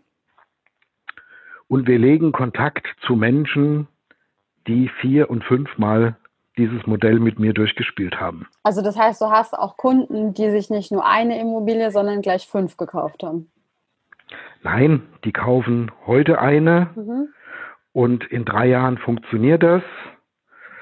Und die haben dann nochmal eine Erbschaft gemacht. Mhm. Die haben eine etwas höhere Einkommenssituation. Mhm. Äh, verschiedenste Dinge. Also das heißt, die haben einfach nochmal irgendwo, genau, und dann und bauen die immer nochmal einen, nein, die machen nochmal einen Baustein obendrauf, wenn es vernünftig läuft. Dann sind mittlerweile die ersten, äh, die machen dann nach 15, nach 20 Jahren, die machen Kasse. Mhm. Die gehen also jetzt in Ruhestand und die sagen, prima, ich lasse mir das jetzt auszahlen. Mhm. Und ich mache jetzt die Weltreise, ich bezahle meine private Hütte fertig, ich kaufe mir endlich einen Porsche, ich kaufe mir ein Boot äh, die erfüllen sich dann ihre Wünsche, die sie fürs Alter geplant haben. Mhm.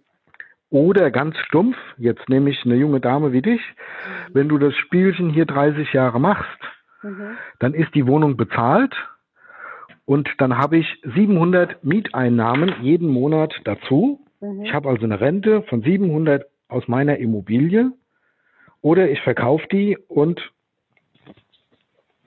habe daraus meine, Immo äh, meine Rente. Dein Geld, ja. Genau. Wenn ich die heute für 330 kaufe, für was verkaufe ich die in 30 Jahren? Was ist deine Schätzung ganz vorsichtig? Wow. Ähm, heute 330. Also ich weiß es nicht, aber es könnten schon bestimmt so 800, weiß ich nicht, 700.000 oder sowas sein. Safe. Hammer. Wir, wir nehmen nur mal 700. Ja. ja? Wir nehmen nur ja. mal 700. Mhm. Jetzt bist du 65. Wie lange möchtest du noch leben? Naja, die 100 mache ich voll. Also 35 Jahre willst ja. du leben. Ja. Ne? Okay. Dann machen wir also jetzt 70.000, äh, 700.000 geteilt mhm. durch 12 Monate, mhm. geteilt durch 35 Jahre. Mhm. Jetzt darfst du dir 1666 ja. jeden Monat entnehmen für 35 Jahre. Ja, schon richtig gut. Ja? Und wenn ich dann gleich drei Stück davon habe, noch besser.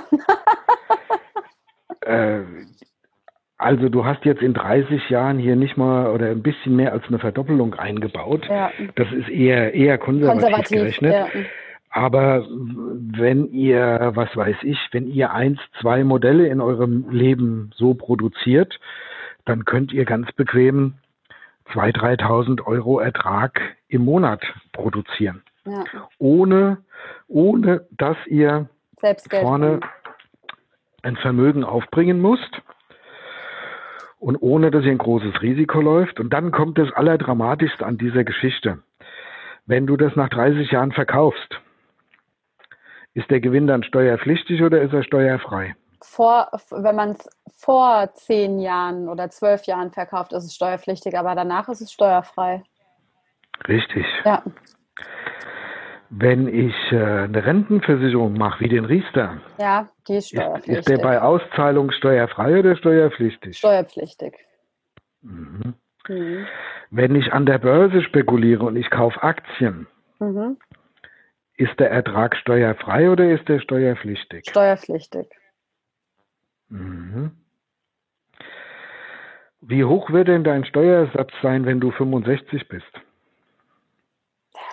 Es kommt darauf an, wie hoch mein Einkommen ist. Du willst damit sagen, du weißt es nicht? Nein. Ich auch nicht. also weiß ich auch nicht, ja. was von dem Ertrag, den ja. ich aus irgendeiner anderen Anlage ja. mache, was mir davon das Finanzamt abnimmt. Das weiß ich nicht. Oder was auch immer für Steuergesetze bis dahin geändert werden, kann ich ja nicht wissen. Das weiß ich nicht, genau. Wir hatten es vorhin noch so ganz an, am Rande so über so eine äh, betriebliche Rentenversicherung. Ja. Ne? Und da habe ich ja gesagt, das ist ja vielleicht noch nicht so das Verkehrteste, ne? Für mhm. jemanden, der sich mit dem Sparen schwer tut, der ist in so einer betrieblichen Versorgung gar nicht so verkehrt aufgehoben. Aber jetzt machen wir mal das Beispiel. Der zahlt aus seinem Bruttoeinkommen 200 Euro im Monat. Das macht er zwölf Monate im Jahr und das macht er 35 Jahre. Äh, 200 mal 12 sind 2,4 mal 35 Jahre, dann hat er da 84.000 drin. Mhm. Mhm. Wenn die ein bisschen vernünftig gewirtschaftet haben, dann haben die ein bisschen Ertrag. Dann hat er so ungefähr 100, 110.000 in dem Vertrag drin. Mhm. Ja? Jetzt kriegt er das als Rente ausgezahlt. Und das machen die so, dass die einfach sagen, wir nehmen mal 4%, ein bisschen was ist die Verzinsung und ein bisschen was ist der Kapitalverzehr. Mhm. Der kriegt also aus diesen 110, kriegt er 4% ausgezahlt. Das sind 4.400 geteilt durch 12 Monate. Der kriegt 366 Euro Rente. Mhm. Ist doch gar nicht schlecht. Der zahlt heute 200 ein und kriegt später mal 366 Rente, ne? Mhm. Ist doch erstmal nicht verkehrt, oder? Ja. Okay. Ist die Rente steuerfrei oder ist die steuerpflichtig? Steuerpflichtig.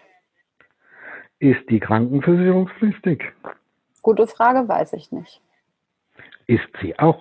Mhm. so, jetzt müsste ich also hingehen und müsste als erstes mal Steuern abziehen ich bin mal human, ich sag mal, der hat nicht viel Rente, der bezahlt nur 15% Steuern. Mal, 85, dann hätte er noch 311 Euro, Euro mhm. Rente. Jetzt zahlt er aber auch noch Krankenversicherungsbeiträge drauf. 18 das sind 18,5. Mhm. genau. Das heißt also mal 81,5 mal 0,815. Dann hat er noch 254 mhm. Netto Rente abzüglich der Kaufkraft. Ja. Hat er hinter, hat er hinterm Netz gefischt. Ja, ja.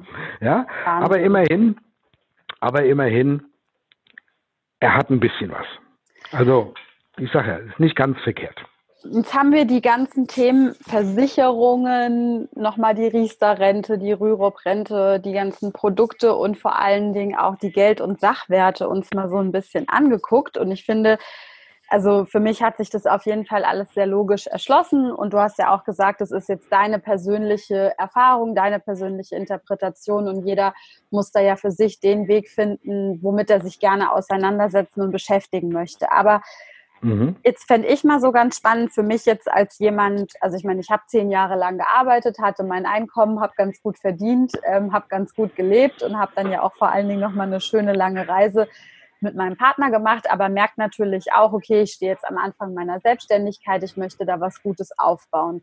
Was sind denn so grobe Richtwerte, weil ich glaube, das ist für andere Leute auch unabhängig davon, ob man jetzt in einem Anstellungsverhältnis ist oder nicht, ganz, ganz sinnvoll. Oder das sind auch die Dinge, die ich mir immer so von dir ein bisschen hinter die Ohren geschrieben habe, dass es eigentlich schon sinnvoll ist, einfach mal so einen gewissen Betrag an Geld bar auf einem Tagesgeldkonto liegen zu haben, um schlechte Phasen irgendwie auch mal relativ lockerflockig ausgleichen zu müssen, ohne direkt mit dem Goldbarren zur Bank rennen zu müssen und sagen zu müssen, ich muss es jetzt zu einem total schlechten Kurs verkaufen.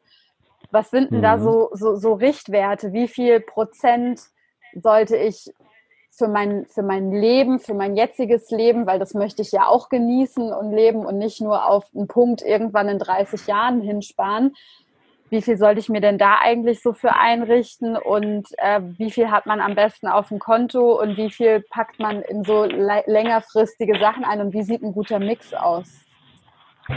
Also, ähm, ist auch wieder sehr individuell, ja. wird, wirklich, wird wirklich je Person angepasst. Als grobe Richtschnur sage ich, man sollte zwei bis drei Nettogehälter irgendwo flexibel greifbar liegen haben. Ja. Es kann immer mal sein, dass es äh, Schwierigkeiten gibt mit dem Arbeitgeber, ja. dass man selber nicht mehr mag oder dass der Arbeitgeber in schwieriges Fahrwasser kommt. Ja. Und dann sollte ich zwei bis drei Monate bequem überleben können, ohne dass ich jetzt schon groß äh, das Konto überziehen muss ja. oder in die Miesen komme. Für das ist so die erste Ausrichtung. Mehr? Ach ja, ein Selbstständiger, ähm, sage ich mal, der reagiert ja etwas flexibler eigentlich. Mhm. Denn ähm, der merkt ja schon, wenn sein Geschäft nicht richtig funktioniert. Also er sollte es merken. Mhm. Ähm, wenn er seine Betriebsauswertung monatlich hat, äh, merkt er, funktioniert mein Modell oder funktioniert mein Modell nicht. Ja. Dann sollte er eigentlich schon relativ schnell umschwenken und sagen, ich mache was anderes, ich mache mhm. was zusätzlich, ich baue was um. Ähm, also ich persönlich, ich habe so drei, vier Monats, Monatsbeträge, die ich notwendig habe, die habe ich eigentlich immer so auf dem, auf dem Girokonto flexibel schlingern, so dass ich jederzeit dran kann. Mhm.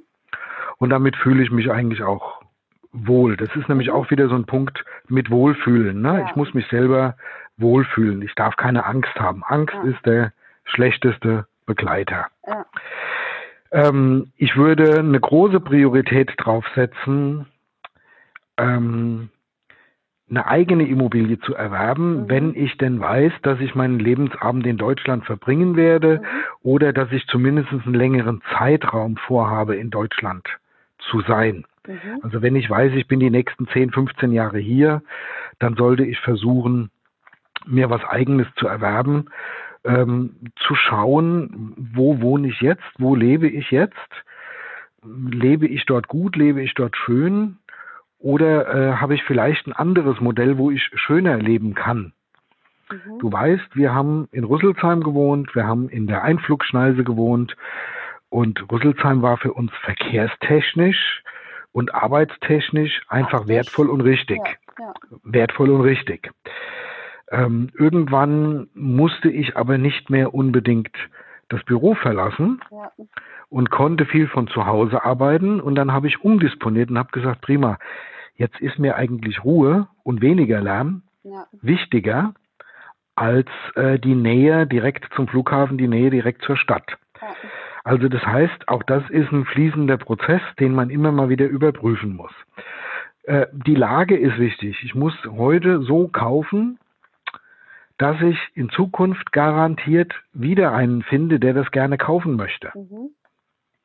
Also ich muss heute schon einen anderen Blick haben, nicht nur der Eigennutzer, sondern ich muss für den nächsten Nutzer schon mitdenken. Das ist jetzt die eigene Immobilie. Ne? Wenn man jetzt sagt, man weiß, man ist, ist, die, die nächsten eigene. 10 bis 15 Jahre hier, dass man mhm. dann eben sich was sucht, wo man selbst äh, drin, drin wohnen kann. Richtig, mhm. weil das hat zwei Effekte. Zum einen, zum einen nehme ich die Wertsteigerung mit, zum anderen genieße ich natürlich äh, den Vorzug eines anderen Wohnens. Wenn mhm. ich in der eigenen Bude wohne, wohne ich qualitativ anders, als wenn ich in Miete wohne. Mhm. Aber gut, das ist auch wieder eine individuelle Geschichte. Der eine sagt, mich belastet Eigentum, ich möchte mhm. das nicht.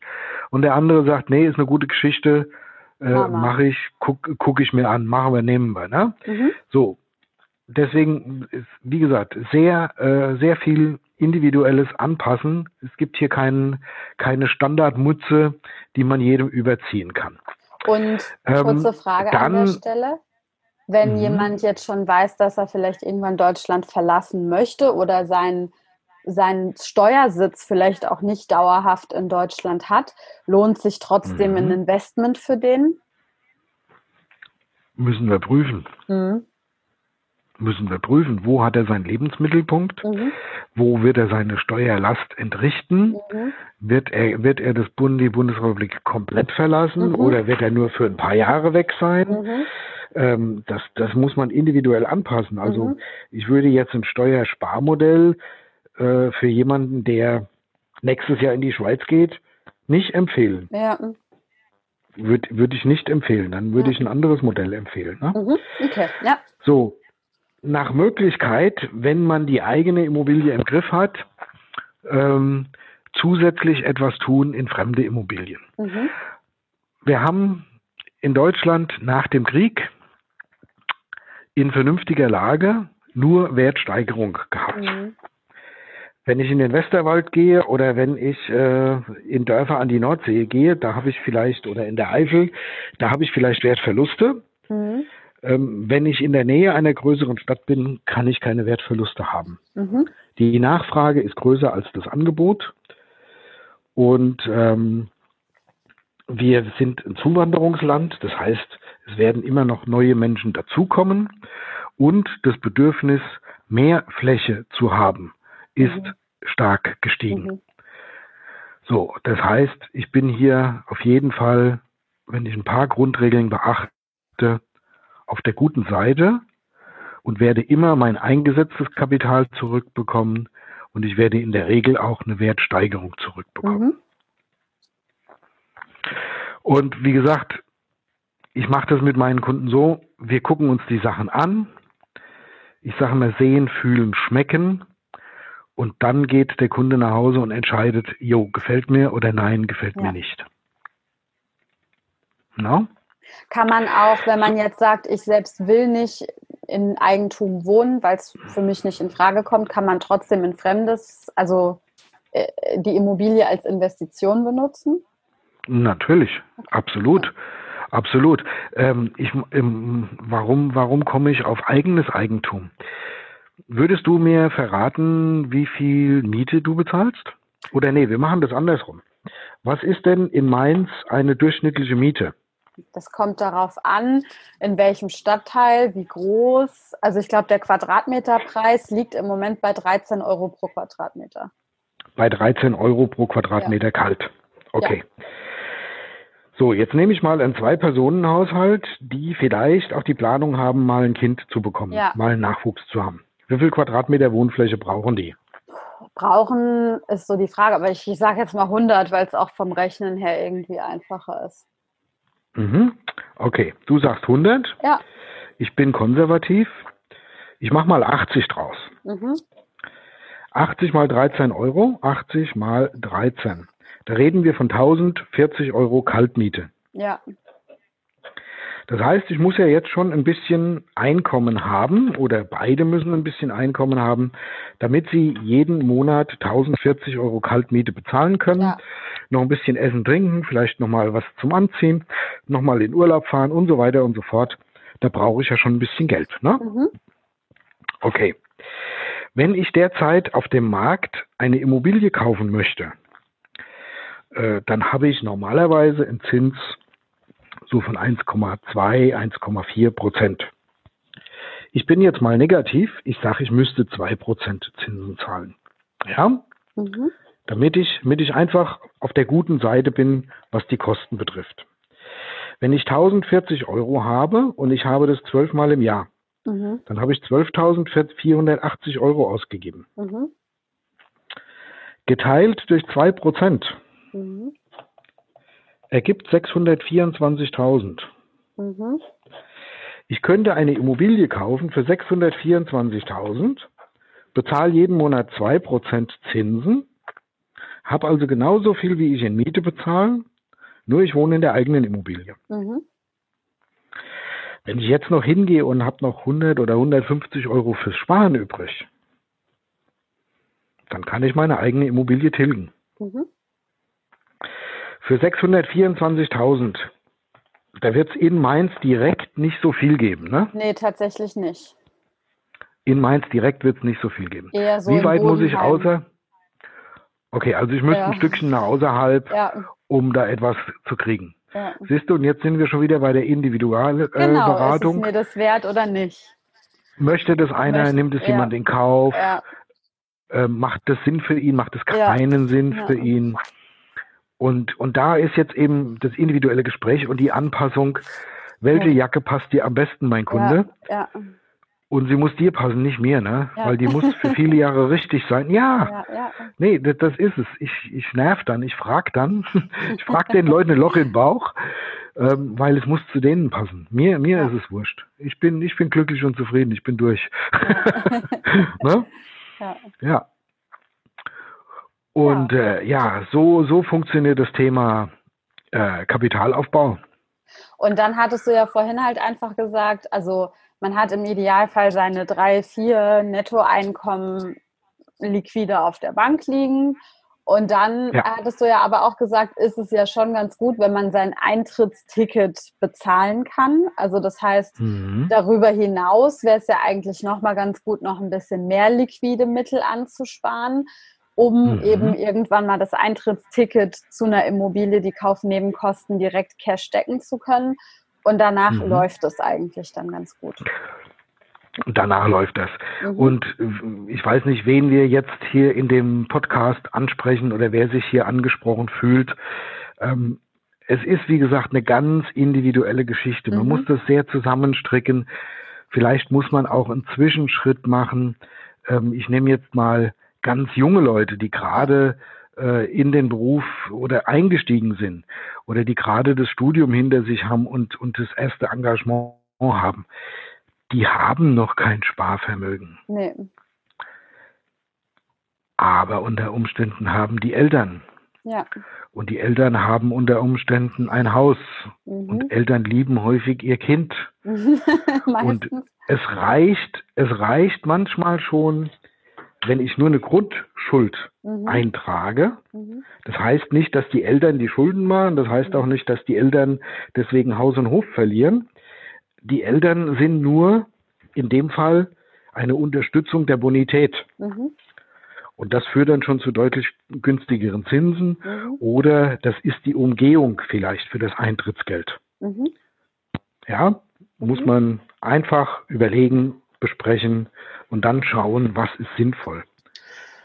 Noch eine letzte Frage habe ich an dich, weil wir ähm, haben hier schon wieder, wir haben immer so viel zu erzählen und zu quatschen, aber du bist einfach da auch eine große Wissensquelle für mich und hoffentlich auch für viele andere Menschen.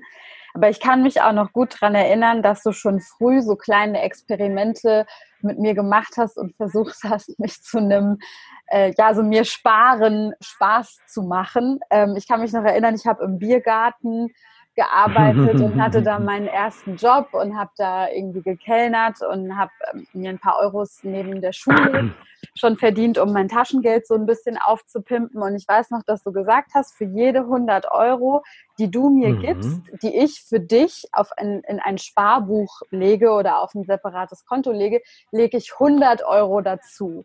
Und es war mhm. natürlich krass, weil ich so dachte, boah, schon eine hohe Wertsteigerung. Aber so ein kleiner Teil in mir, ich weiß, ich habe das nie gemacht, weil ich mir halt gedacht habe, nö, scheiß doch auf mhm. morgen, ich will mein Geld heute ausgeben. Und jetzt habe ich so mhm. lange im Biergarten gestanden und irgendwie die neue Jeans oder die neuen paar Sneakers waren halt einfach wichtiger, mhm. als jetzt äh, dir die 100 Euro zu geben und nochmal 100 Euro dazu zu bekommen. Aber was mhm. sind denn so deine deine Tipps? Was kann man denn machen, um, wenn man spürt, dass man ein Problem damit hat, Finanzen zu strukturieren oder irgendwie auch einen gewissen Teil an die Zukunft, sich ein Geschenk für die Zukunft zu machen? Wie kann man sich das antrainieren, da bessere Gewohnheiten zu bekommen? Ja, also man kann, man kann, ähm, also schön, dass du die Geschichte noch im Hinterkopf hast. Dann sieht man noch mal, dann sieht man noch mal, dass die sich doch tief eingeprägt hat. Ja. Du hast zwar dieses, dieses äh, Motivationssparen in dem Sinne äh, nicht groß benutzt. Ein bisschen was hattest du, glaube ich, abgeliefert, aber es war nicht die Welt. Nee. Ähm, aber es hat sich doch bei dir eingeprägt. Ja. Und ja, warum, weshalb, was war die Motivation? Äh, ich wollte einfach, dass du eine, eine Wertschätzung bekommst für den Kapitalaufbau. Ja. Und mein Ziel, mein Wunsch war, ähm, dass du ein bisschen was selber gespart hast und dass du eben eine Motivation kriegst. Ja. Du kriegst was dazu, wenn du selber ja. was getan hast. Das war so mein Gedanke. Ist nicht ganz aufgegangen. ähm, ja, nee, ist halt so, ne? Aber ist auch nicht schlimm. Nee. Ist auch nicht schlimm, weil du hast es immer noch im Hinterkopf. Ja. Das zeigt, das zeigt mir, dass es an irgendeiner Stelle doch wertvoll war. Ja, also es hat was hinterlassen. Es hat was hinterlassen.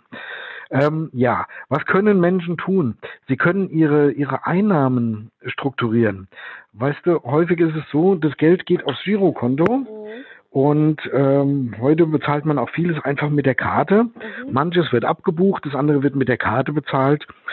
Und wenn ich heute zehn Leute auf der Straße frage, ähm, was genau sie mit ihrem Geld im Monat machen, mhm. dann können mir acht die Frage nicht beantworten. Mhm.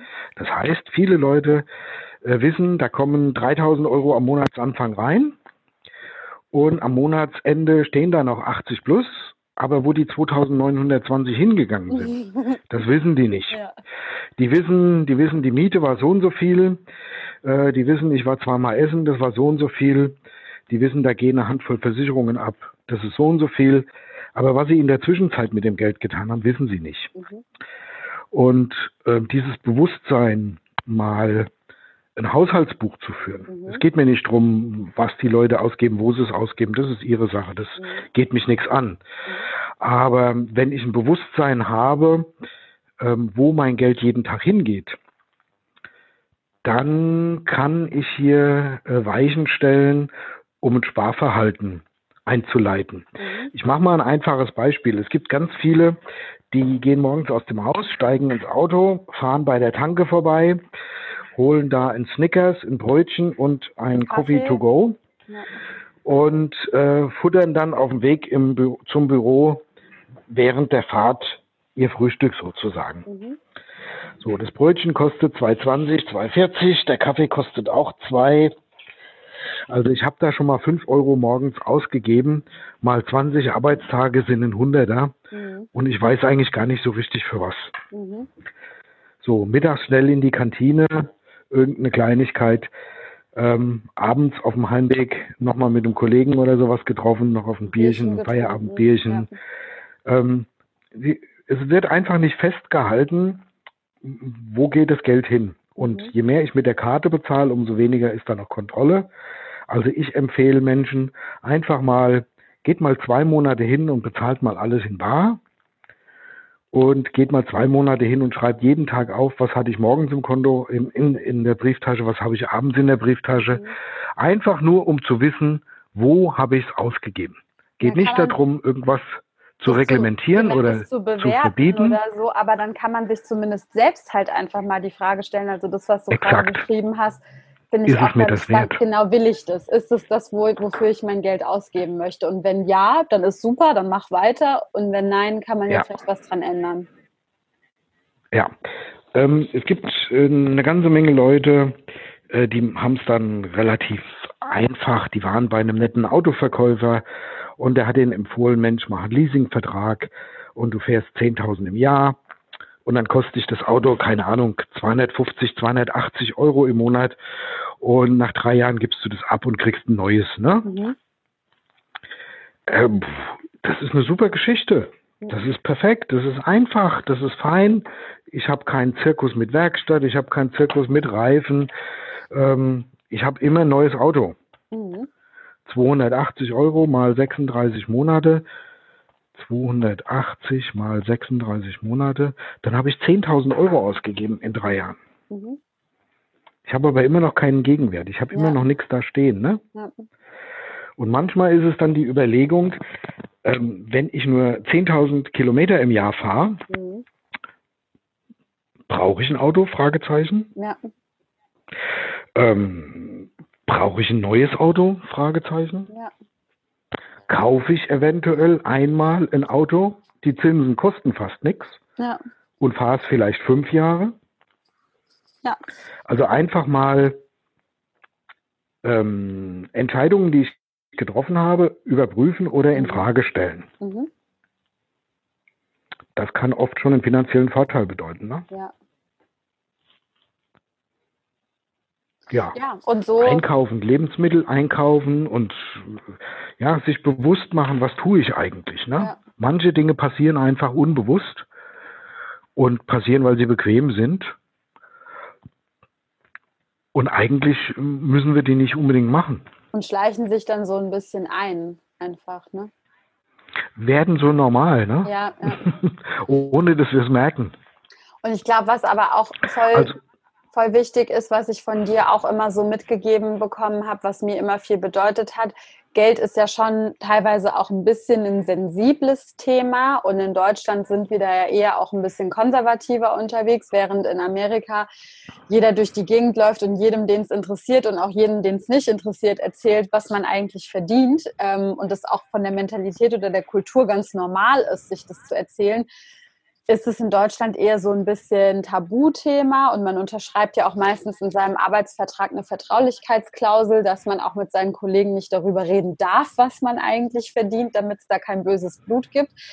Aber ich habe auch so gemerkt, dass es wichtig ist, wenn man auch jetzt so ein Haushaltsbuch führt oder sich sein Verhalten, seinen Umgang mit Geld anguckt, dass man versucht, sich dafür nicht zu verurteilen oder dass man da die Scham oder die Angst so ein bisschen rausnehmen muss. Ja, ja, um Gottes Willen. Also das, das, wenn ich, wenn ich die Menschen bitte, für sich persönlich ein. Haushaltsbuch zu führen, dann will ich das auch gar nicht sehen. Ja. Ich will das gar nicht wissen. Ja. Ähm, aber es reicht ja selber das Bewusstsein, ähm, wo, wo einer an mancher Stelle dann sagt, ach, war jetzt das so clever. Ja. Na? So, und das ist das, was ich meine mit hinterfragen, äh, auch von Entscheidungen. Ich treffe heute eine Entscheidung und die treffe ich heute zum Teil aus dem Bauch und zum Teil mit Überzeugung. Und es muss doch genehm sein oder es muss doch gestattet sein, diese Entscheidung einfach mal zu überprüfen. Mhm. Und das heißt nicht, ich bin ein Depp, ja. ich habe das falsch gemacht. Ja.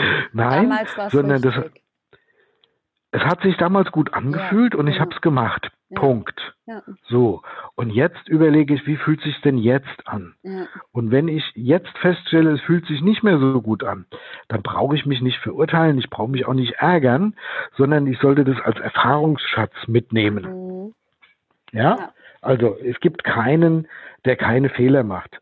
Und wie ich schon gesagt habe, ich habe 2007, 2008 in der Krise auch einen richtig fetten Betrag in Sand gesetzt ich habe für mich daraus gelernt, dass es für mich nicht die richtige Anlageform ist, mhm. dass ich zu doof bin, um damit umzugehen, ähm, dass ich es für Teufelszeug halte und dass ich meine Finger davon halte. Ja. Ähm, viele andere sagen, äh, ETFs ist das Beste, was es gibt. Okay, ja. prima, dann sollen sie das tun.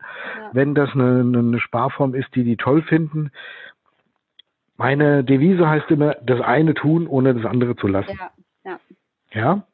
So, und ein Mix daraus, ich nenne es jetzt mal einfach, äh, ein bisschen Bargeld haben, vielleicht so eine betriebliche Versorgung machen mit so einer Unterstützung, wenn ich weiß, ich bin langfristig in einem Unternehmen, vielleicht ein bisschen was in Gold, nach Möglichkeit was in eine Immobilie stecken und so Stück für Stück den Aufbau machen. Mhm. Und alle fünf Jahre das Ziel kontrollieren. Mhm. Ne? Alle fünf Jahre machen wir eben die Kontrolle des Ziels und sagen, wann will ich in den Ruhestand, wie viel will ich im Ruhestand zur Verfügung haben, in welcher Form will ich das haben. Will ich ja. das als eine Rente haben oder will ich das als Kapital, damit ich mir selber einteilen kann. Ja.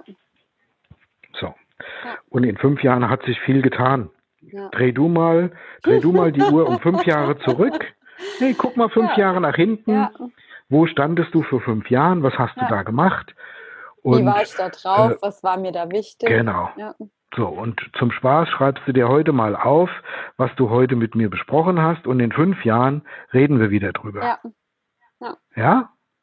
Und, und dann wird es da vermutlich Veränderungen geben. Und dann machen wir eine neue Podcast-Folge daraus. Dann müssen wir die Veränderungen einfach mit einpreisen. Und dann ja. machen wir einen neuen Broadcasten, äh, Podcast. ja, ja, cool.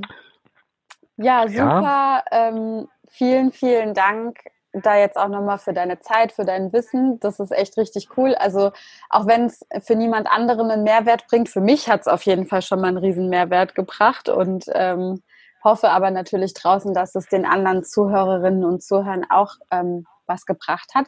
Jetzt wollte ich dich nochmal fragen, bei so einem Podcast, nur um dich mal ins Bilde zu setzen, damit du die technischen Hintergründe auch für dich so ein bisschen mitnehmen kannst. Wenn der veröffentlicht wird auf diesen unterschiedlichen Plattformen, dann gibt es da immer die Möglichkeit, sogenannte Show Notes einzutragen. Also das heißt, man kann zu dieser Podcast-Folge Links oder E-Mail-Adressen oder andere Informationen hinter, mit dazu packen.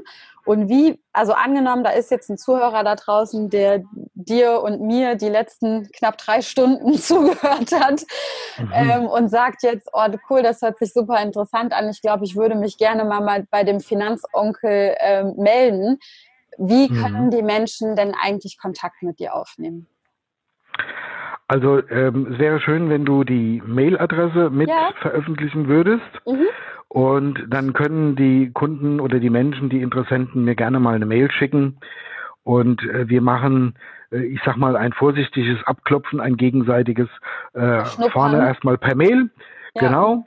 Und werden dann im Prinzip auch relativ schnell dazu kommen, dass man mal einen Telefontermin vereinbart und sich einfach mal zusammen telefoniert. Ja. So. Und wenn dann weiteres Interesse zur Beratung besteht, dann gehen wir in die Tiefe ähm, und ansonsten erstmal Kontakt aufnehmen, Hallo sagen und wir beschnuppern uns und überlegen, möchten wir miteinander weitergehen, ja oder nein. Okay, also das heißt, per E-Mail, die, die ich dann damit veröffentliche, dürfen sich die Leute gerne bei dir melden. Genau, gerne erste Kontaktaufnahme mal per Mail. Ja. Und wenn wir beide Seiten dann beschließen, weiter in die Tiefe zu gehen, dann, äh, dann werde ich die Kontaktdaten bekannt geben und dann werden wir vernünftig in Kontakt treten. Ja, sehr schön. Gibt es sonst noch irgendwas, was du zum Schluss nochmal loswerden möchtest zu den Themen, die wir besprochen haben? Ähm, ja, ich habe noch eins. Und zwar, mhm. es gibt viele, viele Maklerkollegen. Mhm. Und ähm, viele Maklerkollegen machen das auch sehr, sehr ordentlich. Mhm. Man muss sich über eins im Klaren sein. Ein Makler oder andersrum, ich mach's mal so. Ich kann dir rein theoretisch jede Versicherung verkaufen, die mhm. es gibt. Mhm. Wir haben 180 Gesellschaften in Deutschland und ich würde mal vorsichtig schätzen, wir haben über 100 Produkte, die es gibt in Deutschland. Mhm. Und ich könnte dir mit verschiedenen Vergleichsverfahren zu jedem Produkt in Anführungszeichen den günstigsten Anbieter heraussuchen. Mhm. Ob der günstigste Anbieter dann aber auch alle Anforderungen erfüllt, das weiß ich nicht. Mhm. Weil so tief, so tief und so genau kenne ich die Produkte nicht. Mhm. Man muss sich überlegen, 100 Produkte mal 200 Anbieter und hinter jedem Produkt liegen 10 bis 15 Seiten Bedingungen. Mhm. Und ich muss die Bedingungen vergleichen, um ein Produkt vergleichen zu können. Preis ist ein Ding, Produkt ist das andere Ding. Mhm. Wenn ihr, liebe Kunden dort draußen, auf einen Makler trefft und der alles kann, mhm. der kann Hausrat, Haftpflicht, Wohngebäude, der kann Unfall, betriebliche Altersvorsorge, Krankenversicherung, Rentenversicherung, wenn der alles kann, mhm. dann habe ich persönlich ganz, ganz großen Respekt vor dem, weil der alles kann. Und ich persönlich, ich bin ein bisschen blöd. Ich bin zwei bis dreimal vor die Pumpe gelaufen. Ich kann nur Krankenversicherung. Mhm. In den anderen Bereichen kenne ich mich im Groben aus, aber ich kann nicht alles und ich kann nicht alles verkaufen. Mhm. Also wenn ihr einen Makler habt da draußen und der kann alles, dann seid vorsichtig, seid ja. kritisch, hinterfragt die Dinge und bitte kauft nur das, was ihr verstanden habt und bitte kauft nur das, wovon ihr selber überzeugt seid. Ja. Das ist ein gutes Abschlusswort. Das erinnert mich total an, an Rach, den Restauranttester. Ich weiß nicht, ob du den kennst. Schon mal gesehen, ja. Der, äh, der, hat, äh, der kritisiert zum Beispiel immer, wenn er in ein Restaurant kommt und er kommt in ein italienisches Restaurant und plötzlich gibt es da aber auch Chinesisch und da gibt es auch Indisch und da gibt es auch äh, äh, mhm. neben der Lasagne auch noch irgendwie alles mögliche andere mhm. zu essen, weil derjenige sich halt nicht festlegen will, worauf er seine Küche mhm. jetzt eigentlich ausrichten möchte. Und mhm. äh, das ist ja so ein bisschen ein ähnlicher Vergleich. Wenn jemand so alles kann oder denkt, er könnte alles, dann ist das wahrscheinlich ein bisschen mit Vorsicht zu genießen. Weil genauso haben auch in diesem Restaurant alle Speisen geschmeckt, wie nichts Halbes und wie nichts Ganzes. Genau, wenn einer alles kann, kann er ja. denn dann wirklich auch alles gut? Ja. Oder kann er alles ein bisschen? Ja. Und möchte ich das? Weißt ja. du, ich, ich, hab, ich kann meinen Euro nur einmal ausgeben. Ich kann meine Finanzen nur einmal ausgeben. Ja. Und ich habe schon nur eine beschränkte Anzahl Euros und ich habe nur eine beschränkte Anzahl Zeit. Ja. Und ich sollte die Fehlerquote in dieser Zeit so weit wie möglich reduzieren. Und es gibt für alles mögliche Fachleute. Und wenn ich etwas fachlich nicht kann, dann habe ich kein Problem damit zu sagen, das ist nicht mein Fach, aber ich weiß, wer es kann. Ja. Und dann ist es besser, ich schicke ihn zu einem Spezialisten, als dass ich irgendetwas halb fertig, halb gut, halb richtig mache. Ja. No? Man muss auch gönnen können. Ja. Sehr schön. Ja, no? gut, dann. Also, Vielen, vielen Dank nochmal für deine Zeit und ähm, gerne. Ich bin gespannt, wenn jemand Fragen hat, könnt ihr euch gerne per Mail bei mir oder auch natürlich äh, bei meinem Papa melden und ähm, vielen Dank fürs Zuhören auf jeden Fall. Ja, vielen Dank, liebe Zuhörer, fürs Zuhören. Wenn ihr euch melden möchtet, herzlich willkommen. Tschüss. Tschüss.